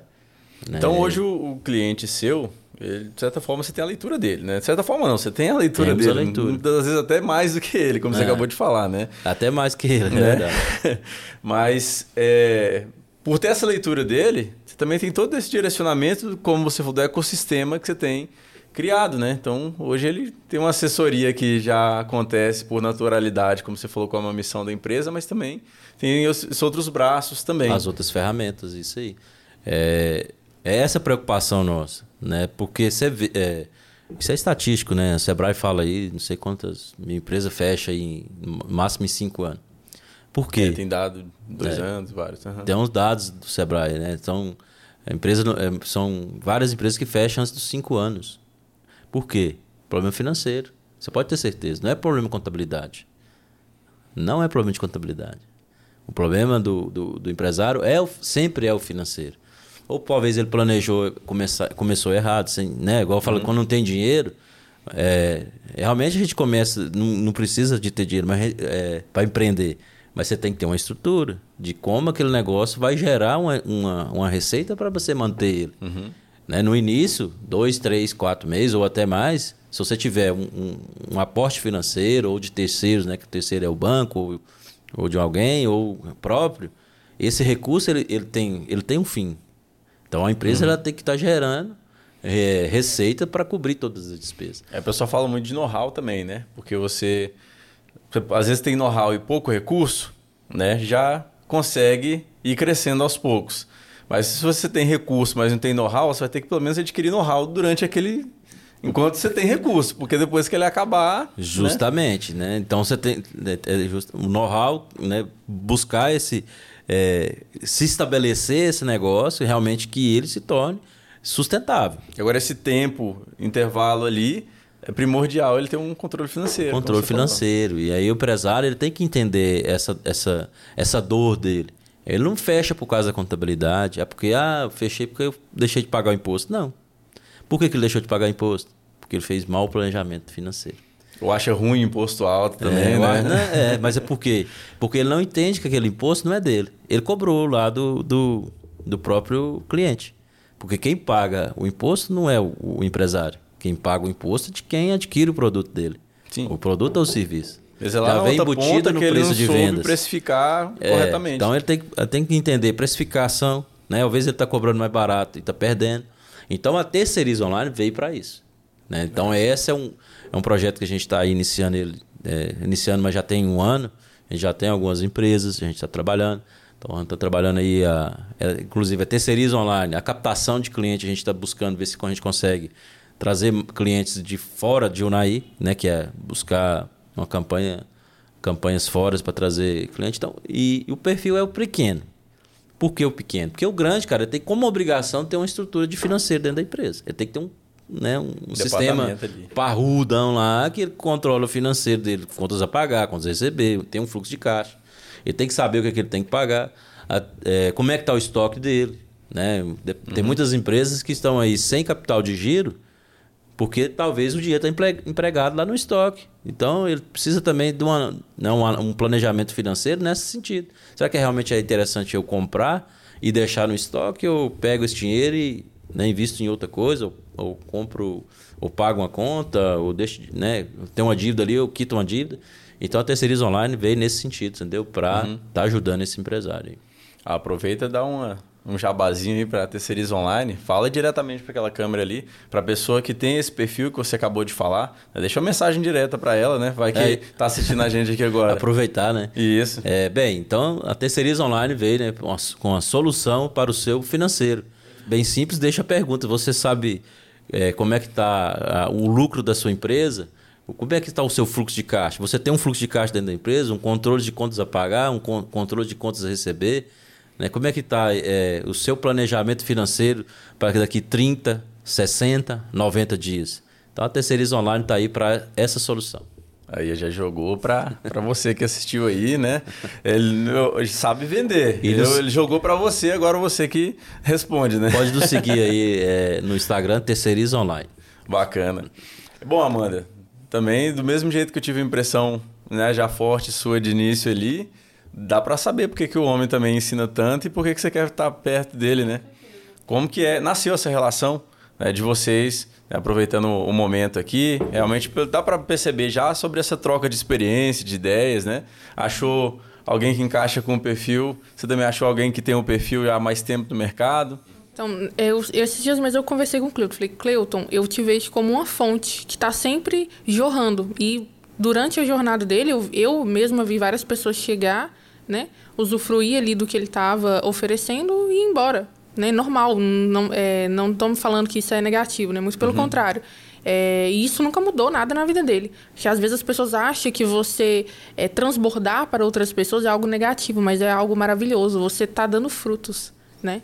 Então uhum. eu vejo o Cleuto como é, uma árvore que está dando sempre frutos, né? Então eu sou fruto dele, o Edson é fruto dele e assim vai. Quem não não vê e isso está sendo ingrato, com toda certeza, né? É, inclusive, eu falo que na jornada empreendedora, ela se assemelha muito à jornada do herói. Não sei se vocês já ouviram falar da jornada heróica, mas é muito forte. Todo filme né, de herói, vocês podem observar que ele tem ali aquele momento onde ele é chamado né, aquela jornada, chamado aquela ação. Logo em seguida, ele passa pela fase onde ele encontra um mentor. Vamos usar, por exemplo, o Harry Potter, né? Ele uhum. passou ali por aquele momento de chamado, ele foi chamado. E logo em seguida ele encontrou ali o mentor dele, quem vai auxiliar ele ali, orientá-lo durante aquela jornada. E depois dessa fase ele vai passar pelo quê? Obstáculos, dificuldades. E se ele conseguir passar por esses obstáculos e dificuldades, ele vai ter que enfrentar o seu maior medo, que sempre nos filmes de herói é o vilão, o vilão maior do filme, né? E se esse herói ele conseguir passar por aquele desafio, ele consegue alcançar ali o tesouro ou, enfim, voltar para casa. É sempre assim. Se ele não conseguir, ele morre. E é aí que acontece das empresas falir. Então, eu, eu gosto sempre de comparar a jornada empreendedora com a jornada heróica. Porque você começa ali com aquele chamado à ação. Eu me senti chamado, eu falei com o Cleuton. Eu estava pensando em empreender e tudo mais. Eu fui e fiz o quê? Fiz aquela consulta com o meu mentor. Eu visualizei ele como uma pessoa que poderia me oferecer ali, né, os ensinamentos que eu precisava para iniciar. E que eram principalmente força. Força aqui, né? Força uhum. mental para ter aquele passo. E aí chegou o ponto também onde eu estava empreendendo ali, trabalhando dentro da contabilidade, fazendo faculdade. Não tinha tempo para viver. E eu comecei a me sentir chamada a fazer a maior loucura da minha vida, que isso para mim era uma loucura, era fazer a ruptura, né? Uhum. Sair ali e realmente ficar por conta 100% da empresa. E aí foi quando eu comecei a, a me sentir ansiosa, porque aquele chamado estava muito forte dentro de mim. E aí eu lembro, nunca vou esquecer de um dia que eu estava. Era tipo um domingo, eu tinha que trabalhar na segunda, né? E eu estava é, num evento e uma amiga falou assim comigo, ela não estava falando para mim, mas ela falou uhum. assim que o maior arrependimento dela era não ter ido empreender quando ela tinha 20 e poucos anos e que hoje ela tinha mais de 40 e que já não era mais tempo. E eu olhei para aquilo e falei assim: a, a, última coisa que eu quero na vida é chegar aos 40 e pensar que eu não tentei. Independente do que acontecer, quando eu chegar aos 40, eu quero olhar para trás e falar: não, eu tentei. Se der errado, tudo bem, eu tentei. Eu tenho essa consciência de que eu tentei, eu fiz a minha parte. Melhor arrependimento de ter Sim. tentado, né? E às vezes não Sim. ter conseguido o que Com queria certeza. do que e, aquele arrependimento, aquela frustração de ter deixado para lá. E fica aquela frase: eu nunca perco, né? Ou eu ganho ou eu aprendo. E é o maior ensinamento. Eu sempre falei isso com o Cleuto. Acho que é uma frase que eu já falei, que a gente já conversou entre nós muitas vezes, né? Eu nunca perco, ou eu ganho ou eu aprendo. Sempre vai ser assim. Legal. E aí eu fiz a ruptura e fui empreender 100%, né? Ficar pelo empreendedorismo. E, e aí eu comecei a passar pelos meus maiores desafios. E o meu maior medo era o quê? Não ter dinheiro para pagar as contas. Eu acho que é o maior medo uhum. da maioria dos empresários. não ter dinheiro para pagar as contas. E eu, nossa, eu, eu, minha cabeça rodava o dia todo. E eu estudava, estudava. Enquanto eu não tinha, no início eu não tinha muitos clientes, eu me dedicava a estudar muito, né? Tanto que eu tenho hoje formação em coaching, análise comportamental, porque eu me dediquei muito a estudar. Às vezes eu vejo algumas pessoas falando assim, ah, porque o estudo não te garante nada. Ah, talvez a faculdade não te garanta, né? Mas o estudo não, o estudo ele é essencial, né? Quanto mais você estuda, mais conhecimento você tem, mais poder você tem. Então não vem me falar que a jornada não é sobre poder, porque é sim. Todo mundo quer ser poderoso. E não é sobre se tornar uma pessoa snob, é sobre ter conhecimento, sobre ter poder, sobre ter domínio sobre o que você faz, né? Domínio sobre a sua vida, isso é poder, né? Todo mundo quer poder. Então, sim, a, a jornada do empreendedor é sobre poder, sim. Né? Isso tem que ficar claro. Isso não tem que ser visto como algo negativo, é muito positivo, né? Então, então Amanda, até porque tem aquela questão que o pessoal confunde, né? Ganância com ambição também. Porque a ganância é ruim, Agora, a pessoa ter ambição, né? Quer dizer que ela tem fome, que ela tem apetite por querer fazer as coisas, querer ver a coisa acontecer, né? A ambição, ela é essencial para quem vai empreender, né? E eu vejo que tudo é sobre extremos. A ganância, é o extremo da ambição. Né? Chegou ali no ponto extremo, ganancioso já não é uma coisa positiva. E tudo na vida vai ser sobre pessoas, relacionamento e comunicação. Você só vai ter sucesso na vida se você aprender a conquistar pessoas. Não tem como você alcançar o sucesso se você não for uma pessoa que as pessoas te colocaram lá. Você não chega no topo se pessoas não te colocarem lá. Entende? Você precisa das pessoas. Então, quando você começa a ser uma pessoa muito gananciosa, e aí você começa a esquecer as pessoas que estão ali com você, né? Começa a não se importar ali com seus colaboradores, né? Começa a achar que você é o maravilhoso, não, é só eu que importo e tal. Você perdeu você perdeu o, o up da coisa. Já era, entendeu? Então, isso sim é algo negativo, porque é o extremo. Tudo que é o extremo é ruim. Né? Tudo que é demais passa. Tudo que é demais fala. passa. Né? Então, a ambição ela é essencial, não tem como, porque você, quando você decide empreender, você precisa ser ambicioso. Você precisa ser ambicioso, né? Você precisa querer mais, porque senão você vai estacionar. Chegou um ponto que você não vai mais evoluir, né? Você não vai sair daquele ponto. Mas você precisa entender que o jogo do sucesso, ele vai depender das pessoas que estão tá à sua volta. Então, se você não conquistar pessoas, você não vai alcançar os altos montes, né? E é sempre sobre isso. É, inclusive, tem uma... Eu não vou lembrar, assim, ao certo, mas tem uma frase do Augusto Cury que eu gosto muito, que ele fala sobre sonhos, né? Que sonhos são a, a, o nosso combustível. Então sonhe com a lua para que você possa chegar pelo menos até as estrelas. Sonhe com as estrelas para que você possa chegar pelo menos até os, os altos montes. É mais ou menos assim. Porque na realidade, os nossos sonhos são combustíveis. Mas não, você não vai chegar em nenhum desses lugares se você começar a perder pessoas. Você precisa ganhar pessoas, né? Então eu falo que nessa minha jornada, já tem mais de um ano que eu estou empreendendo firme, é, eu ganhei muitas pessoas. Né? Estar aqui hoje é ganhar pessoas, é fazer um network bacana. É, pô, quando falar Amanda Sadi, eles já vão falar, ah, tá, é a fulana de tal. Então isso é bacana. É essa construção diária que vai te levar até o sucesso. Não tem jeito. É, o trabalho ele é um meio e o sonho é a finalidade, né? Às vezes você não está satisfeito ou não quer fazer aquela determinada tarefa ali, mas você tem esse combustível, como você falou, que é o sonho. Então, você vai passar por cima porque você tem onde chegar. Né? Você já tem um, um ponto ali que você já, já tem ele como objetivo final. E, e a geração Z, ela é isso, né? A gente abriu ela como intuito de quebrar velhos paradigmas, de renovar o mercado, né? É, eu vejo que a maioria das empresas hoje que atua nessa área de pessoas, elas querem pessoas perfeitamente prontas, habilidosas, maravilhosas para ganhar um salário mínimo. Além de tudo isso, né? Isso que eu queria te perguntar, né? Como que funciona hoje desses dois mundos, né? Que você tem ali a pessoa que quer o funcionário, né? E o, e o funcionário que quer trabalhar, mas às vezes não quer o emprego, né? Quer, desculpa, quer o emprego, mas às vezes não quer trabalhar, né? Que é que a gente costuma dizer. Como que funciona essa administração dos dois mundos ali? Você que está como uma figura central ali nessa situação. Então, o primeiro ponto, quando a gente vai realmente fechar um recrutamento com uma empresa, a gente avalia se aquela proposta que ela tem para alguém, ela é viável. Eu não vou pegar um, eu não vou simplesmente falar assim, olha, eu preciso de um médico, né? O cara tem que ter pós-graduação em tal tal coisa e vou te pagar mil reais, entende? Uhum. Então, não, não vou pegar seu processo de recrutamento. Você nem pega? Eu nem pego. Porque senão eu vou estar tá indo contra o propósito da minha empresa que é realmente trazer essa igualdade, quebrar velhos paradigmas, entender que mão de obra qualificada, você quer mão de obra qualificada? Então você tem que pagar um salário qualificado também. E como é que é a aceitação do, pessoal com isso aí? Então, Alguns a, sistemas que veio para quebrar, né? Como sim, você falou. Né? Exatamente. É realmente uma coisa diferente. Por incrível que pareça, eu não estou tendo problema. Sabe por quê? Porque as empresas não estão conseguindo mão de obra qualificada. Então, quando eu falo onde está o problema, ela já se Faz identifica. Não, uhum. não tem como. Se ele não mudar, ele, não vai, ele vai continuar passando por aquele problema. Contrata, dois meses depois, ele paga uma rescisão de mais de dois mil reais, perde ali um absurdo e tem que contratar outro. Então, o gasto é muito grande. Então, é só a pessoa fazer uma matemática básica, né? Um uhum. funcionário hoje que fica na sua empresa aí dois, três meses, ele te dá um gasto aí de uma média de dois mil reais com a rescisão. Então, imagina, a cada três meses você gastando isso com um funcionário. Imagina se for uma empresa grande, então. Se tiver 20 funcionários e trocar cinco por mês.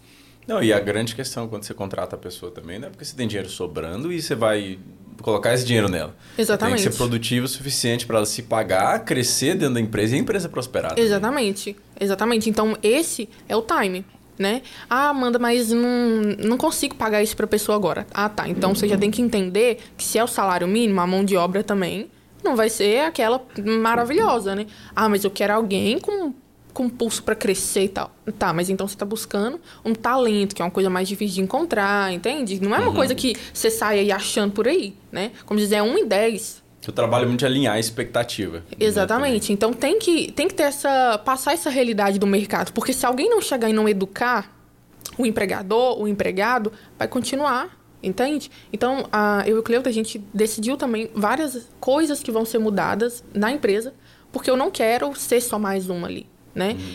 E então, é, hoje, né, as empresas às vezes acham que vai contratar alguém, vai para ser líder, não sei o que lá, coloca a pessoa lá, ela é odiado. Mas não, ele faz um bom trabalho, ele briga com os funcionários. Gente, isso não é liderança.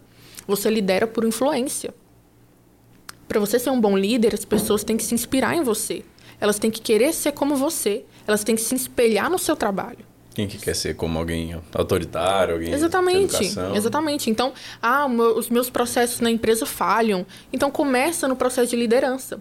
Aí, ah, Amanda, então o seu recrutamento ele resolve todos os problemas? Não. Você vai contratar o meu recrutamento, mas dentro da sua empresa é uma bagunça, não tem uma cultura definida, né? Você maltrata seus funcionários. Então, no meu contrato ainda tem isso.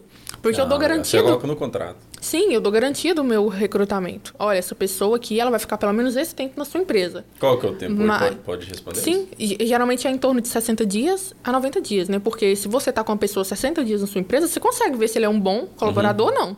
Então a gente dá esse tempo de garantia e se acontecer alguma coisa, a gente refaz o processo seletivo. Porém, se acontecer dessa pessoa sair porque você desrespeitou, não pagou, não cumpriu com o combinado, não, eu não tenho que refazer pra você.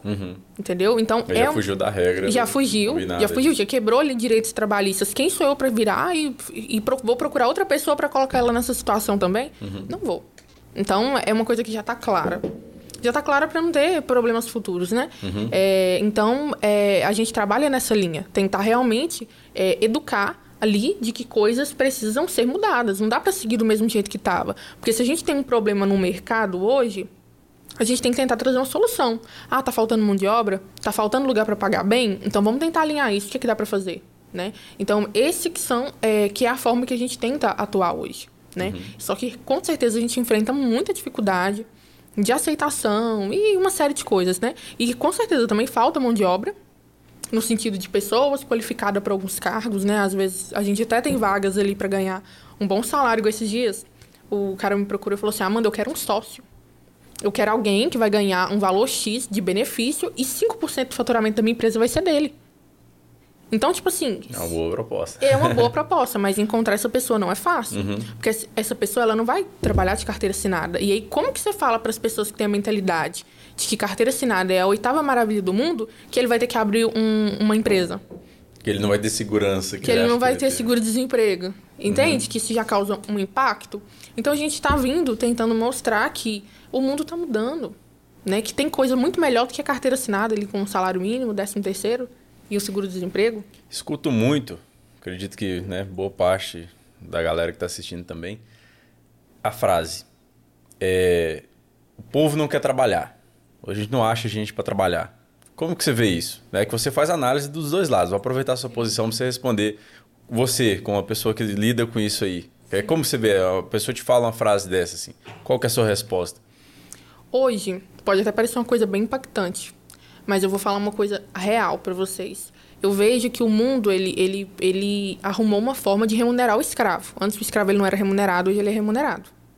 E hoje as pessoas elas estão cada dia mais aderindo a sonhos. Antes o seu empregado ele te xingava, ele te ofendia, ele falava isso há 15 anos atrás, 20 anos atrás, o empregador ele podia fazer o que quisesse com você. Você era capaz, você chegava ali, você era numa posição quase que de escravo mesmo. Só que você era remunerado. Só que hoje as pessoas já não estão encarando assim, sabe por quê? Falta mão de obra no mercado. Então, se você tem um empregador bacana e você não trata ele do jeito que ele acha que ele tem que ser tratado, o que, que ele vai fazer? Ele vai procurar outro emprego. Então, isso de, ah, eu vou tratar meu colaborador do jeito que eu quiser, vou fazer e vai dar. Não vai. Cleuto, qual que é a rotatividade da sua empresa hoje?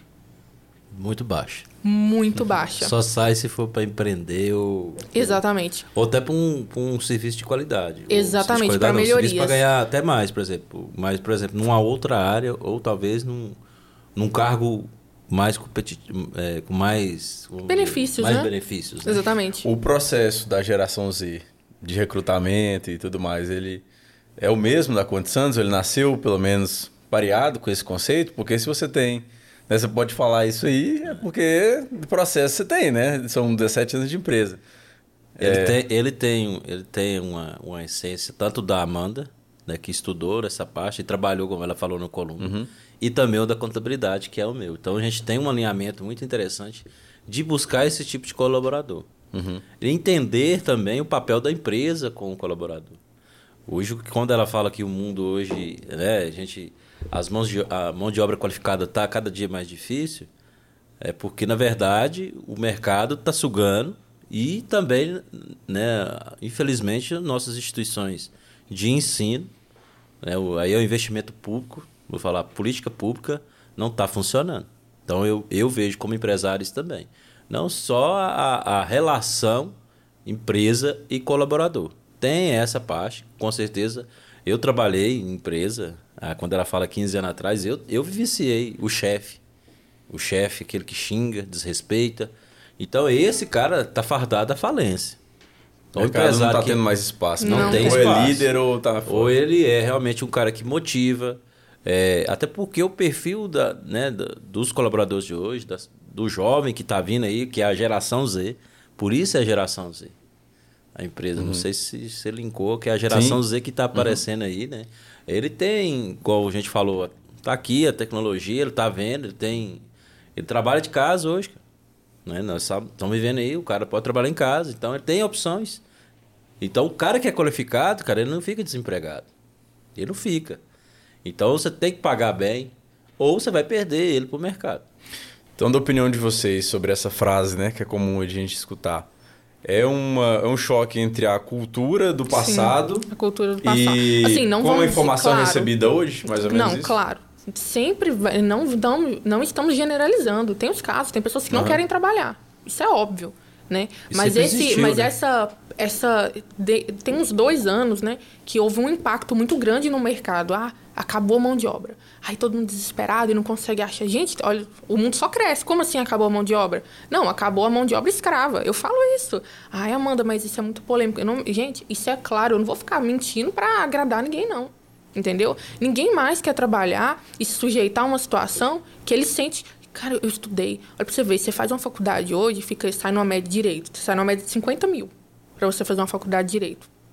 E você vai trabalhar para ganhar 1.500 reais? Gente, não tem sentido. Cada dia mais as pessoas buscam qualificação. Estudo, cursos, então menos elas querem se, se sujeitar ao salário mínimo, ao salário baixo, ao salário pequeno. O que, que o salário mínimo paga hoje? O aluguel. Então, se você percebe que automaticamente a gente está forçando as pessoas a morar o resto da vida com os pais ou casar logo. Porque senão ele não dá conta de se sustentar. Né? E por isso que eu falo que o empreendedorismo ele virou saída. Eu saí para empreender tem mais de um ano, mais um ano e três meses por aí. Eu já tenho, nesse tempo, tá? Nesse tempo, eu não tinha antes. Eu já adquiri o meu carro, eu tenho duas empresas e moro sozinha, não dependo de ninguém. Ai, mas não foi difícil nisso? Foi demais, de ter meses que eu ganhei 300 reais. Só que eu falei assim, eu vou aguentar, porque eu sei do meu propósito. Eu sei do meu propósito e as coisas foram acontecendo. Eu trabalhando para os outros, quando é que eu ia alcançar essa independência aos 22 anos? Talvez no dia que eu casasse, né? E ainda ia ficar ali contando centavos para comprar o lanche, entende? Então, uhum. eu, é, a gente tem que entender que não está existindo mais pessoas que querem se sujeitar a essa situação. Entendeu? é, voltando até aquela questão lá. Eu vejo que há um, há um, um nicho de, de, de, serviço, né, que aí, é, vamos dizer, não é uma mão de obra tão qualificada, que eu falo de qualificada de talvez num estudo mais científico, vamos porque não vou falar profissão não, mas vou falar mecânico, uma profissão de padeiro, é, que a gente está encontrando a dificuldade no Brasil e, e outros países como Estados Unidos, esses Brasil de Europa também passam por isso. Né? Não é que as pessoas não, é, elas não querem muitas vezes elas não querem se sujeitar suje pegou aí essa aí vai pro make off então as pessoas hoje não querem se sujeitar a, a, a, qualquer tipo de serviço. Então quer escolher também. É, eu vejo isso também né, nessa nessa vertente é, emprega, empresa e colaborador quando a gente fala ah, não ter a mão de obra qualificada, realmente em certos setores não estão tendo. Porque as pessoas não querem se, é, a, a, não querem aquele tipo de serviço. Quem quer hoje ser, por exemplo, barman, garçom? É muito pouco, entendeu? E, por exemplo, uma cozinheira hoje não ganha menos que 2 mil. Aí a pessoa, não, eu sou uma cozinheira, eu não quero pagar 2 mil. Então não vai ter profissional. Até porque você que é né, mais das antigas ali pode dar esse depoimento para nós. As opções são mais hoje, né? Com a própria internet, com a própria. É muito mais opção, né? É, Ou eu... não? Assim, você vê não, que. eu, eu vejo que sim, tem muito mais opções, né? É, de, de opções de emprego que talvez uhum. o cara. Eu vejo muito isso, e inclusive a gente tem um contato com, com um empresário, aí o cara fala, ah, o cara quer ficar lá, no, ele não quer vir aqui é, vamos pô, trabalhar lá, igual meu pai mexe com vaca, de vaqueiro. O vaqueiro lá ganha 3 mil reais. E se ele não pagar 3 mil, ele vai arrumar. Uhum. 3, né? 3 mil não, quase 4 mil reais. Então, assim, aí tem o auxiliar dele. Então, hoje, essas mãos de obra, elas estão sendo bem remuneradas. Porque, igual a Amanda, quando a Amanda fala assim, ah, trabalhava como escravo, ou coisa, ou remunerava pouco, porque também essa mão de obra, ela, não, ela, ela era puxante, né, tinha muitas, né, vamos dizer. Essa mão de obra ela tinha É oferta e procura, né? É, a- isso, a oferta e procura. Então tinha demais. Hoje não. Hoje as pessoas, a maioria hoje tem faculdade. Nós, nós vemos aí, né? Não quer dizer que ele está especializado, por exemplo, formou em direito e está lá de vendedor.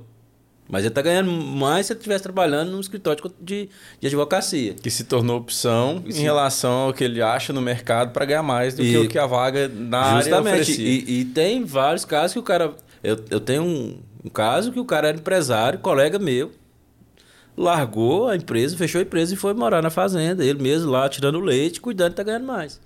Pegou um lote aí, né? Vamos dizer, lote do sem terra. Então é opções. Agora, que tem realmente o cara que não quer nada, que escora no governo, que, esco, né, que tá é lá no sempre. Bolsa Família, Bolsa. Isso é, é fato.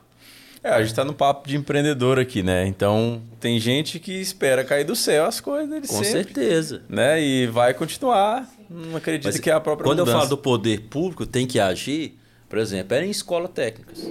Vamos falar um pouco de política aqui, né? Política Uhum. pública. É por que, que a mão de obra, talvez, é do, do mecânico tá, tá difícil? Porque não tem uma escola técnica de formar o, o técnico em mecânica. Igual no- na minha época tinha o técnico de, de contabilidade, técnico administrativo, técnico mecânico, técnico eletrônica, né? Então são poucas escolas hoje para formar. Nós temos Não, e o exemplo- problema é o tempo que fica, né? Porque não vai vivendo a vida perdendo às vezes tempo que poderia estar aprendendo algo útil, que vai somar mais para o mercado. né? É uma situação que não vai. Eu, eu, defendo o seguinte: se você quer fazer uma faculdade, faça primeiro um curso técnico. Eu tenho exemplo: meu, meu sobrinho fez um curso técnico de, na área de, de engenharia da, da eletrônica e de, processa, de programação, técnico em programação. Ele está empregado, morando em BH, trabalhando para uma empresa em São Paulo. Esse é o mercado de hoje. Só que ele fez um curso técnico, hoje ele está fazendo faculdade, já está empregado, ganhando mais de 5 mil na casa dele. Ele tem 19 anos. É. Então esse é pra você ver tanto que mudou o mercado. Mas, meu amigo, se o cara quiser, não é a empresa que vai te qualificar. Quando a Amanda falou de estudar e você comentou, é, o- é eu.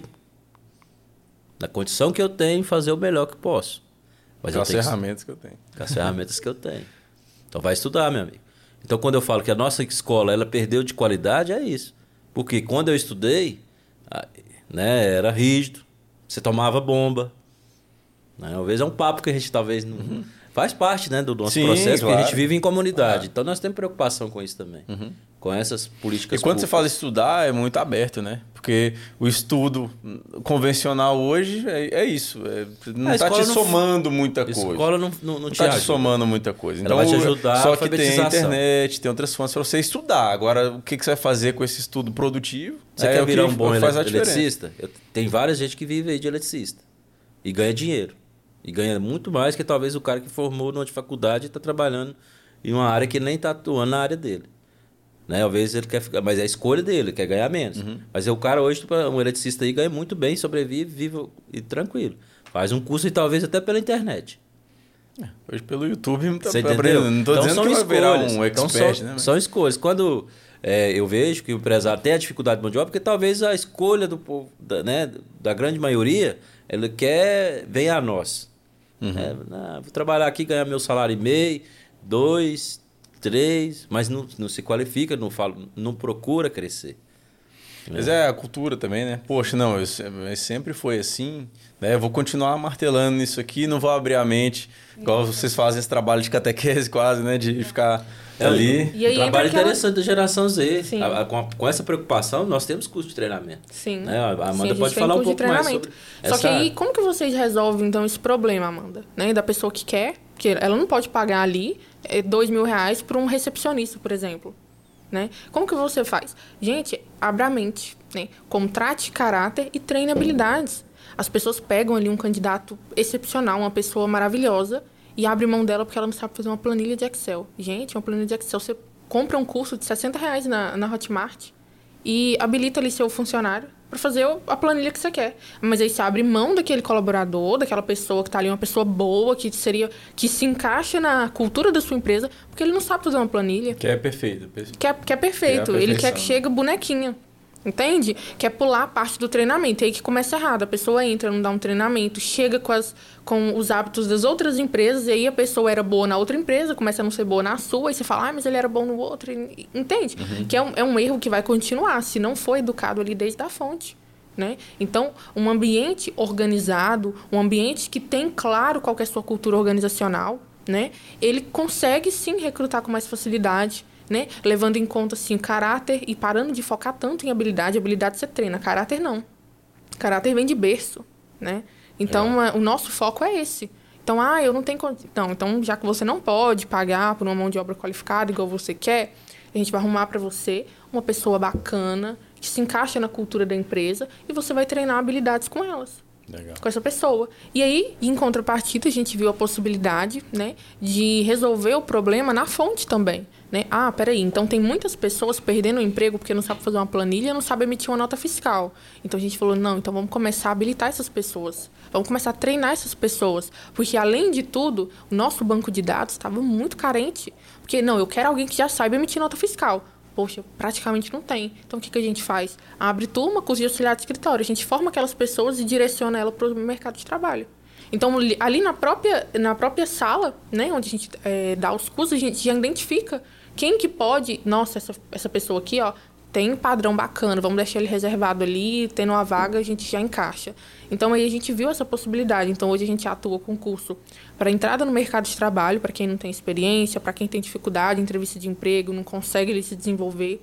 Curso de auxiliar de escritório, né? Porque tem muitas pessoas hoje que quer fazer o quê? Sair daquele serviço operacional, ir para um serviço administrativo, mas não tem, né? É, não tem ali qualificações necessários para entrar naquele novo ramo. E então a gente dá treinamento para essa pessoa, né? Porque quando a empresa também pede, olha, eu quero experiência, ela não é que ela quer alguém que já tenha trabalhado naquela área, ela quer alguém que tenha um conhecimento.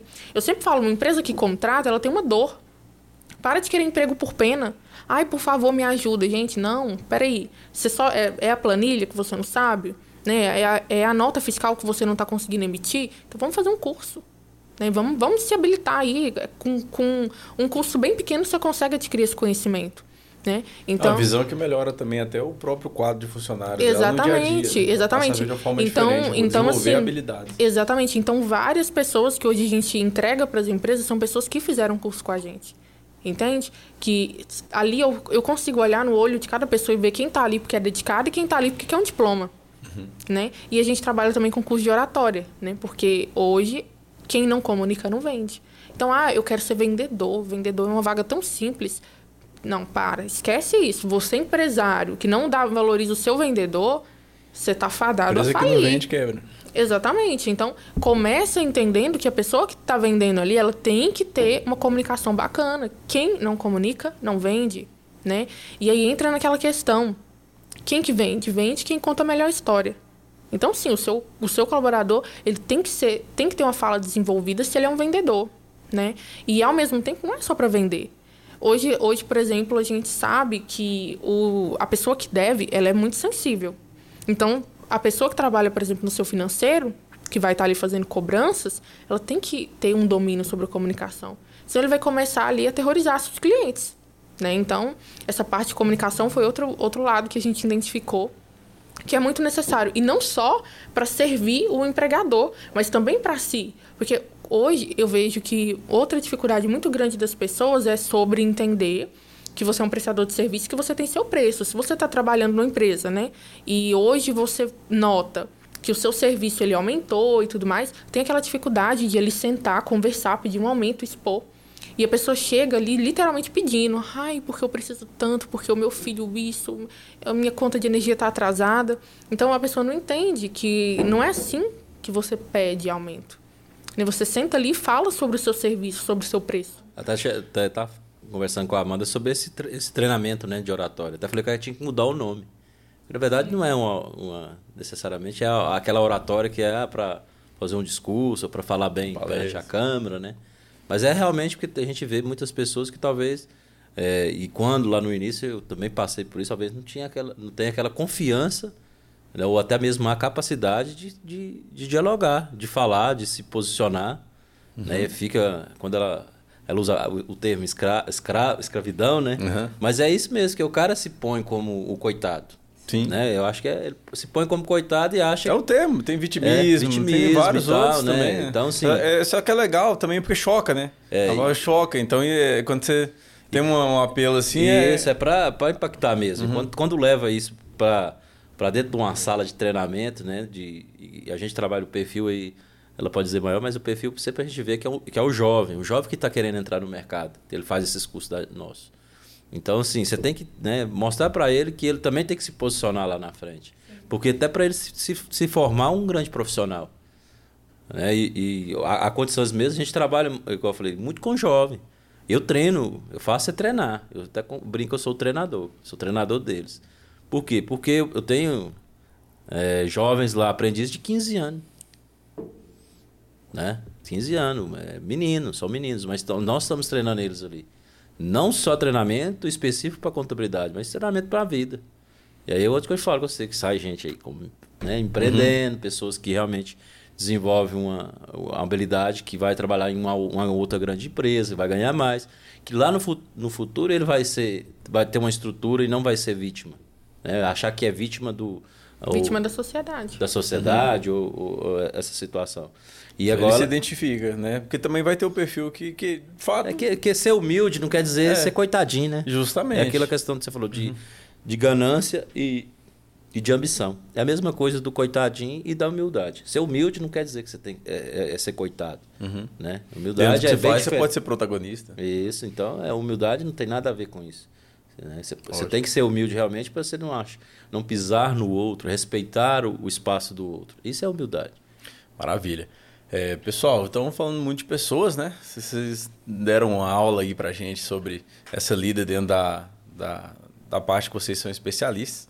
Mas falando também de pessoas, né? Vamos aproveitar para puxar a língua do seu Cleuton Santos aqui sobre uma palavra importante que eu sei que tem muito envolvimento né, da, da sua vida. Filantropia. Vamos falar um pouquinho sobre? Né, nós como pessoas, é, eu sou cristão, então né, dentro da da minha religião, é, é ter esse, esse, essa empatia com o próximo. É, a gente sabe das dificuldades de. Né, eu, eu sou vicentino, então na filantropia eu, eu sou, antes de ser rotariano, eu sou. Né, eu participo da Sociedade São Vicente Paulo já há um bom tempo mais de 15 anos. Né, e, e lá eu entendi a, o papel. Antes mesmo da Conte Santos? Antes mesmo da Conte Santos. Tem mais de 20 anos lá. Da é, contabilidade Santos. É, hoje, da contabilidade Santos. Então, lá, é, e isso veio dos meus avós, né? Também participou da sociedade. E a gente faz, lá dentro da sociedade, tem a visita ao, ao pobre, né? Realmente aquele que precisa de, um, de par, de uma cesta, ou talvez até mesmo de um emprego para ter a dignidade da família. E aquilo me, me, me traz energia, me traz, cara, assim, uma gratidão a Deus e à vida que eu, que eu tenho. Então não tem problema. Eu sou uhum. positivo todo, todo momento. Todos, todos os percalços, toda dificuldade, eu falei, isso não é nada, velho. Quando eu faço a visita lá pro cara que tem cinco meninos e não tem o arroz para comer, minha vida é perfeita. Entendeu? Sou, tem, enxergo, tenho as duas pernas, os dois braços, tô com saúde. Então a filantropia é isso para mim, sabe? É uma energia, é um, um, um combustível para me continuar a minha vida. E aí isso tá, tá na minha essência, eu, é, até brinco André. Onde tem. É, eu, eu sempre estou nos cargos de liderança nisso. É, acho que é dentro de mim. Isso não é que eu busco, não. Uhum. Mas me enxergam dessa forma. Então, lá na sociedade, logo eu já fui presidente de conferência, presidente de, participei lá, né, na, vamos dizer, na, presidente de, de conselho, sempre à frente, em, em, envol, envolvimento mesmo com a entidade.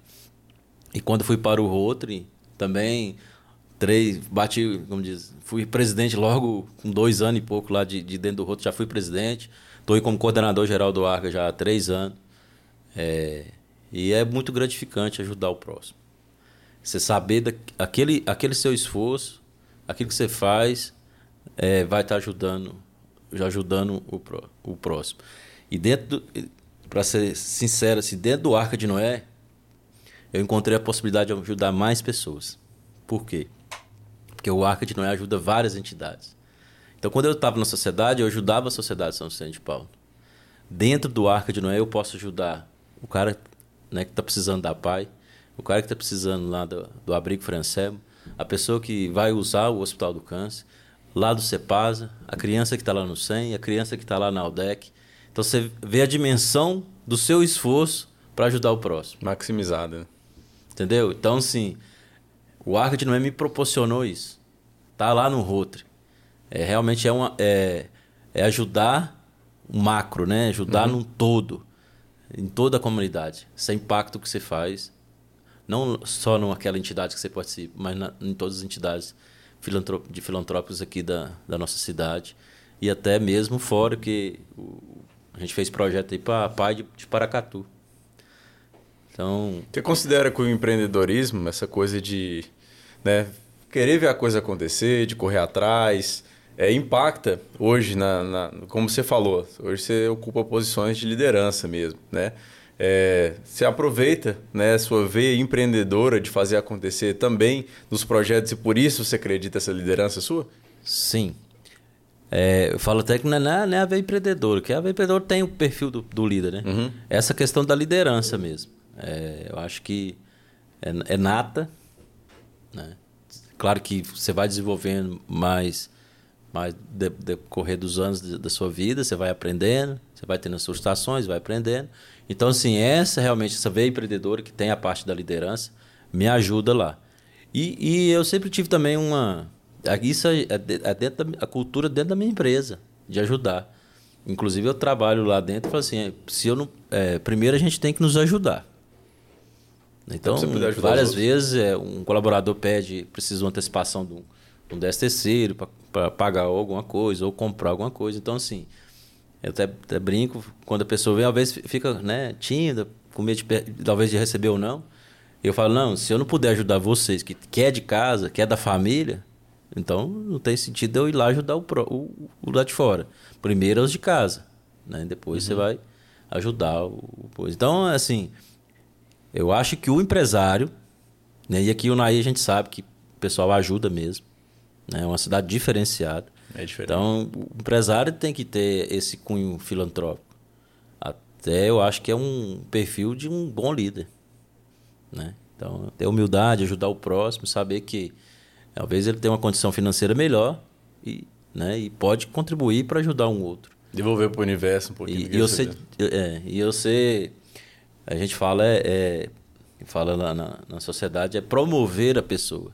Você vê a pessoa crescer, né, é muito bom. É a mesma coisa você ver lá o seu colaborador crescer.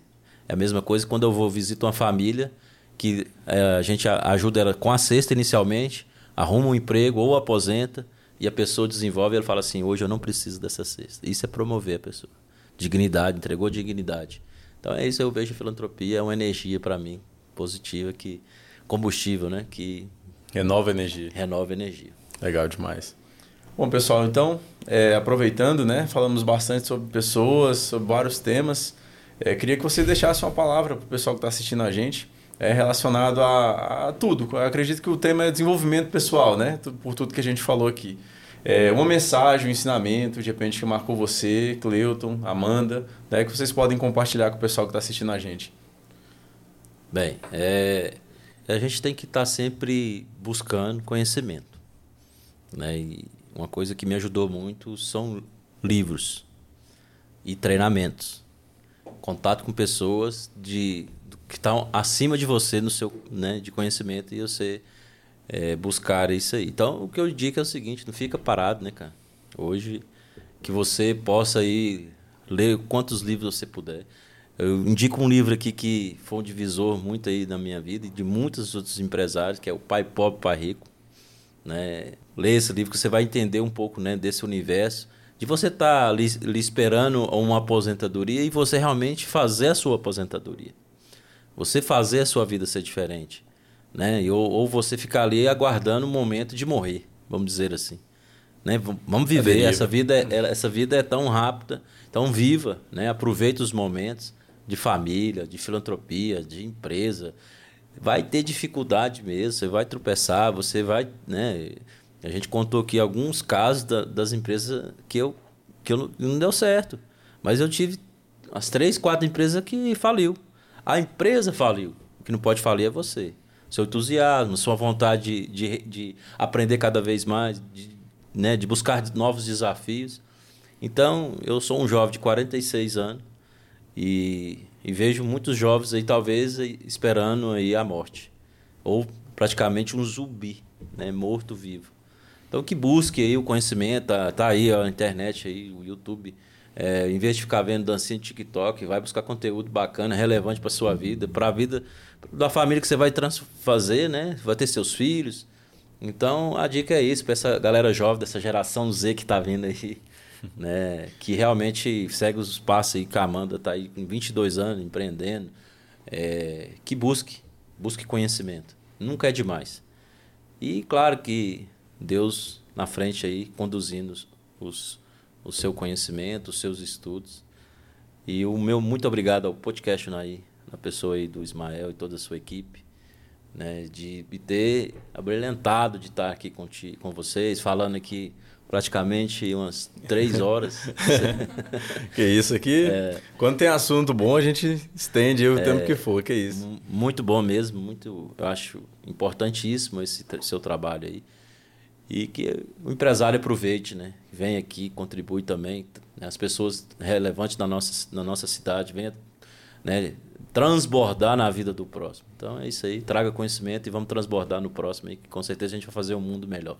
Muito obrigado, né? Antecipando, a Amanda vai falar para a gente ali, mas pode ter certeza que nome meu e de toda a equipe, né? A gente que agradece, é fundamental a gente poder absorver e levar para as pessoas esse tipo de conhecimento de quem faz acontecer, né? Por isso que a gente tem o conceito realmente de autoridade, que a pessoa que é, a gente recebe aqui, ela consegue já né, ter essa leitura e logo passar para o pessoal que está nos ouvindo, nos assistindo. É. Amanda, eu quero a mesma pergunta para você, tá, Amanda? É, se você tem algum ensinamento, algum conhecimento, uma vivência mesmo que você teve, que você pode compartilhar com a gente, né, que está assistindo aqui, ouvindo, né, com, pela sua visão. Com certeza, é não ter medo do erro, medo da falha. A gente encara o erro e a falha como algo negativo, mas na verdade o erro ele está ali para te mostrar que você precisa mudar de rota. O erro, a falha, ele está ali para te mostrar que não deu certo dessa vez. Muda o caminho, muda a rota. E tem uma frase que eu gosto muito que fala: no veneno sempre vai estar a cura. Então encara o problema. No problema sempre vai estar a solução, né? E com certeza a minha jornada que está só iniciando, ela foi tá, tá cheia de erros, falhas, né? Que vem me moldando e me transformando todos os dias, porque mudar dói, evoluir dói, né? Se você está confortável, você não muda. Você só muda se você estiver desconfortável. É só o desconforto que é capaz de te moldar. Isso é na academia, na vida profissional, na vida pessoal, né? Então, o processo de evolução é doloroso, é cheio de falhas, de erro. Então, encare isso de uma forma positiva, aprenda com eles, né? E se torne ainda mais forte. Maravilha. E, com certeza, também agradecer também por, esse, por essa oportunidade de estar aqui, né? De apresentar o, o nosso projeto, que ainda é só um nenenzinho, né? É, eu falo que abrir uma empresa é como ter um filho. Você vai nutrir ele, nutrir, nutrir, até que um dia ele consiga sustentar você. Né? Porque é assim que acontece no ciclo da vida. Então, nesse momento, a gente está nutrindo, nutrindo, nutrindo, até chegar o momento que ela vai se tornar tudo que a gente planeja todos os dias. Legal demais. Bom, agradeço demais né, a atenção, a presença de vocês, seu Cleuton Santos, Amanda Sadi. E esse mais um programa do nosso podcast Funaí, né? mais um, alguns exemplos de grandes referências, pessoas com mentalidade aberta, que estão no campo de batalha, lutando todo dia, fazendo acontecer. Né? Para nós é muito importante é, receber esse tipo de pessoa. Então a gente conta com a audiência de vocês também para a gente conseguir é, trazer cada vez mais, agregar cada vez mais e cumprir com a nossa missão também como programa, né, que é oferecer isso né, no, nos formatos digitais, por áudio, é, todas as plataformas possíveis, né, mas é, com esse sentimento mesmo de que estamos produzindo uma fonte de conteúdo e conhecimento aqui dentro. Né? Então, muito obrigado você que nos assistiu até agora, é, que nos acompanha nas nossas redes sociais. Continuem, compartilhem. Né? Para nós também é muito importante. Esse foi o programa né, envolvendo a Conte Santos, a Terceiriza, a Geração Z, né, que a gente entrega para você com muito carinho. Obrigado pela audiência e até a próxima.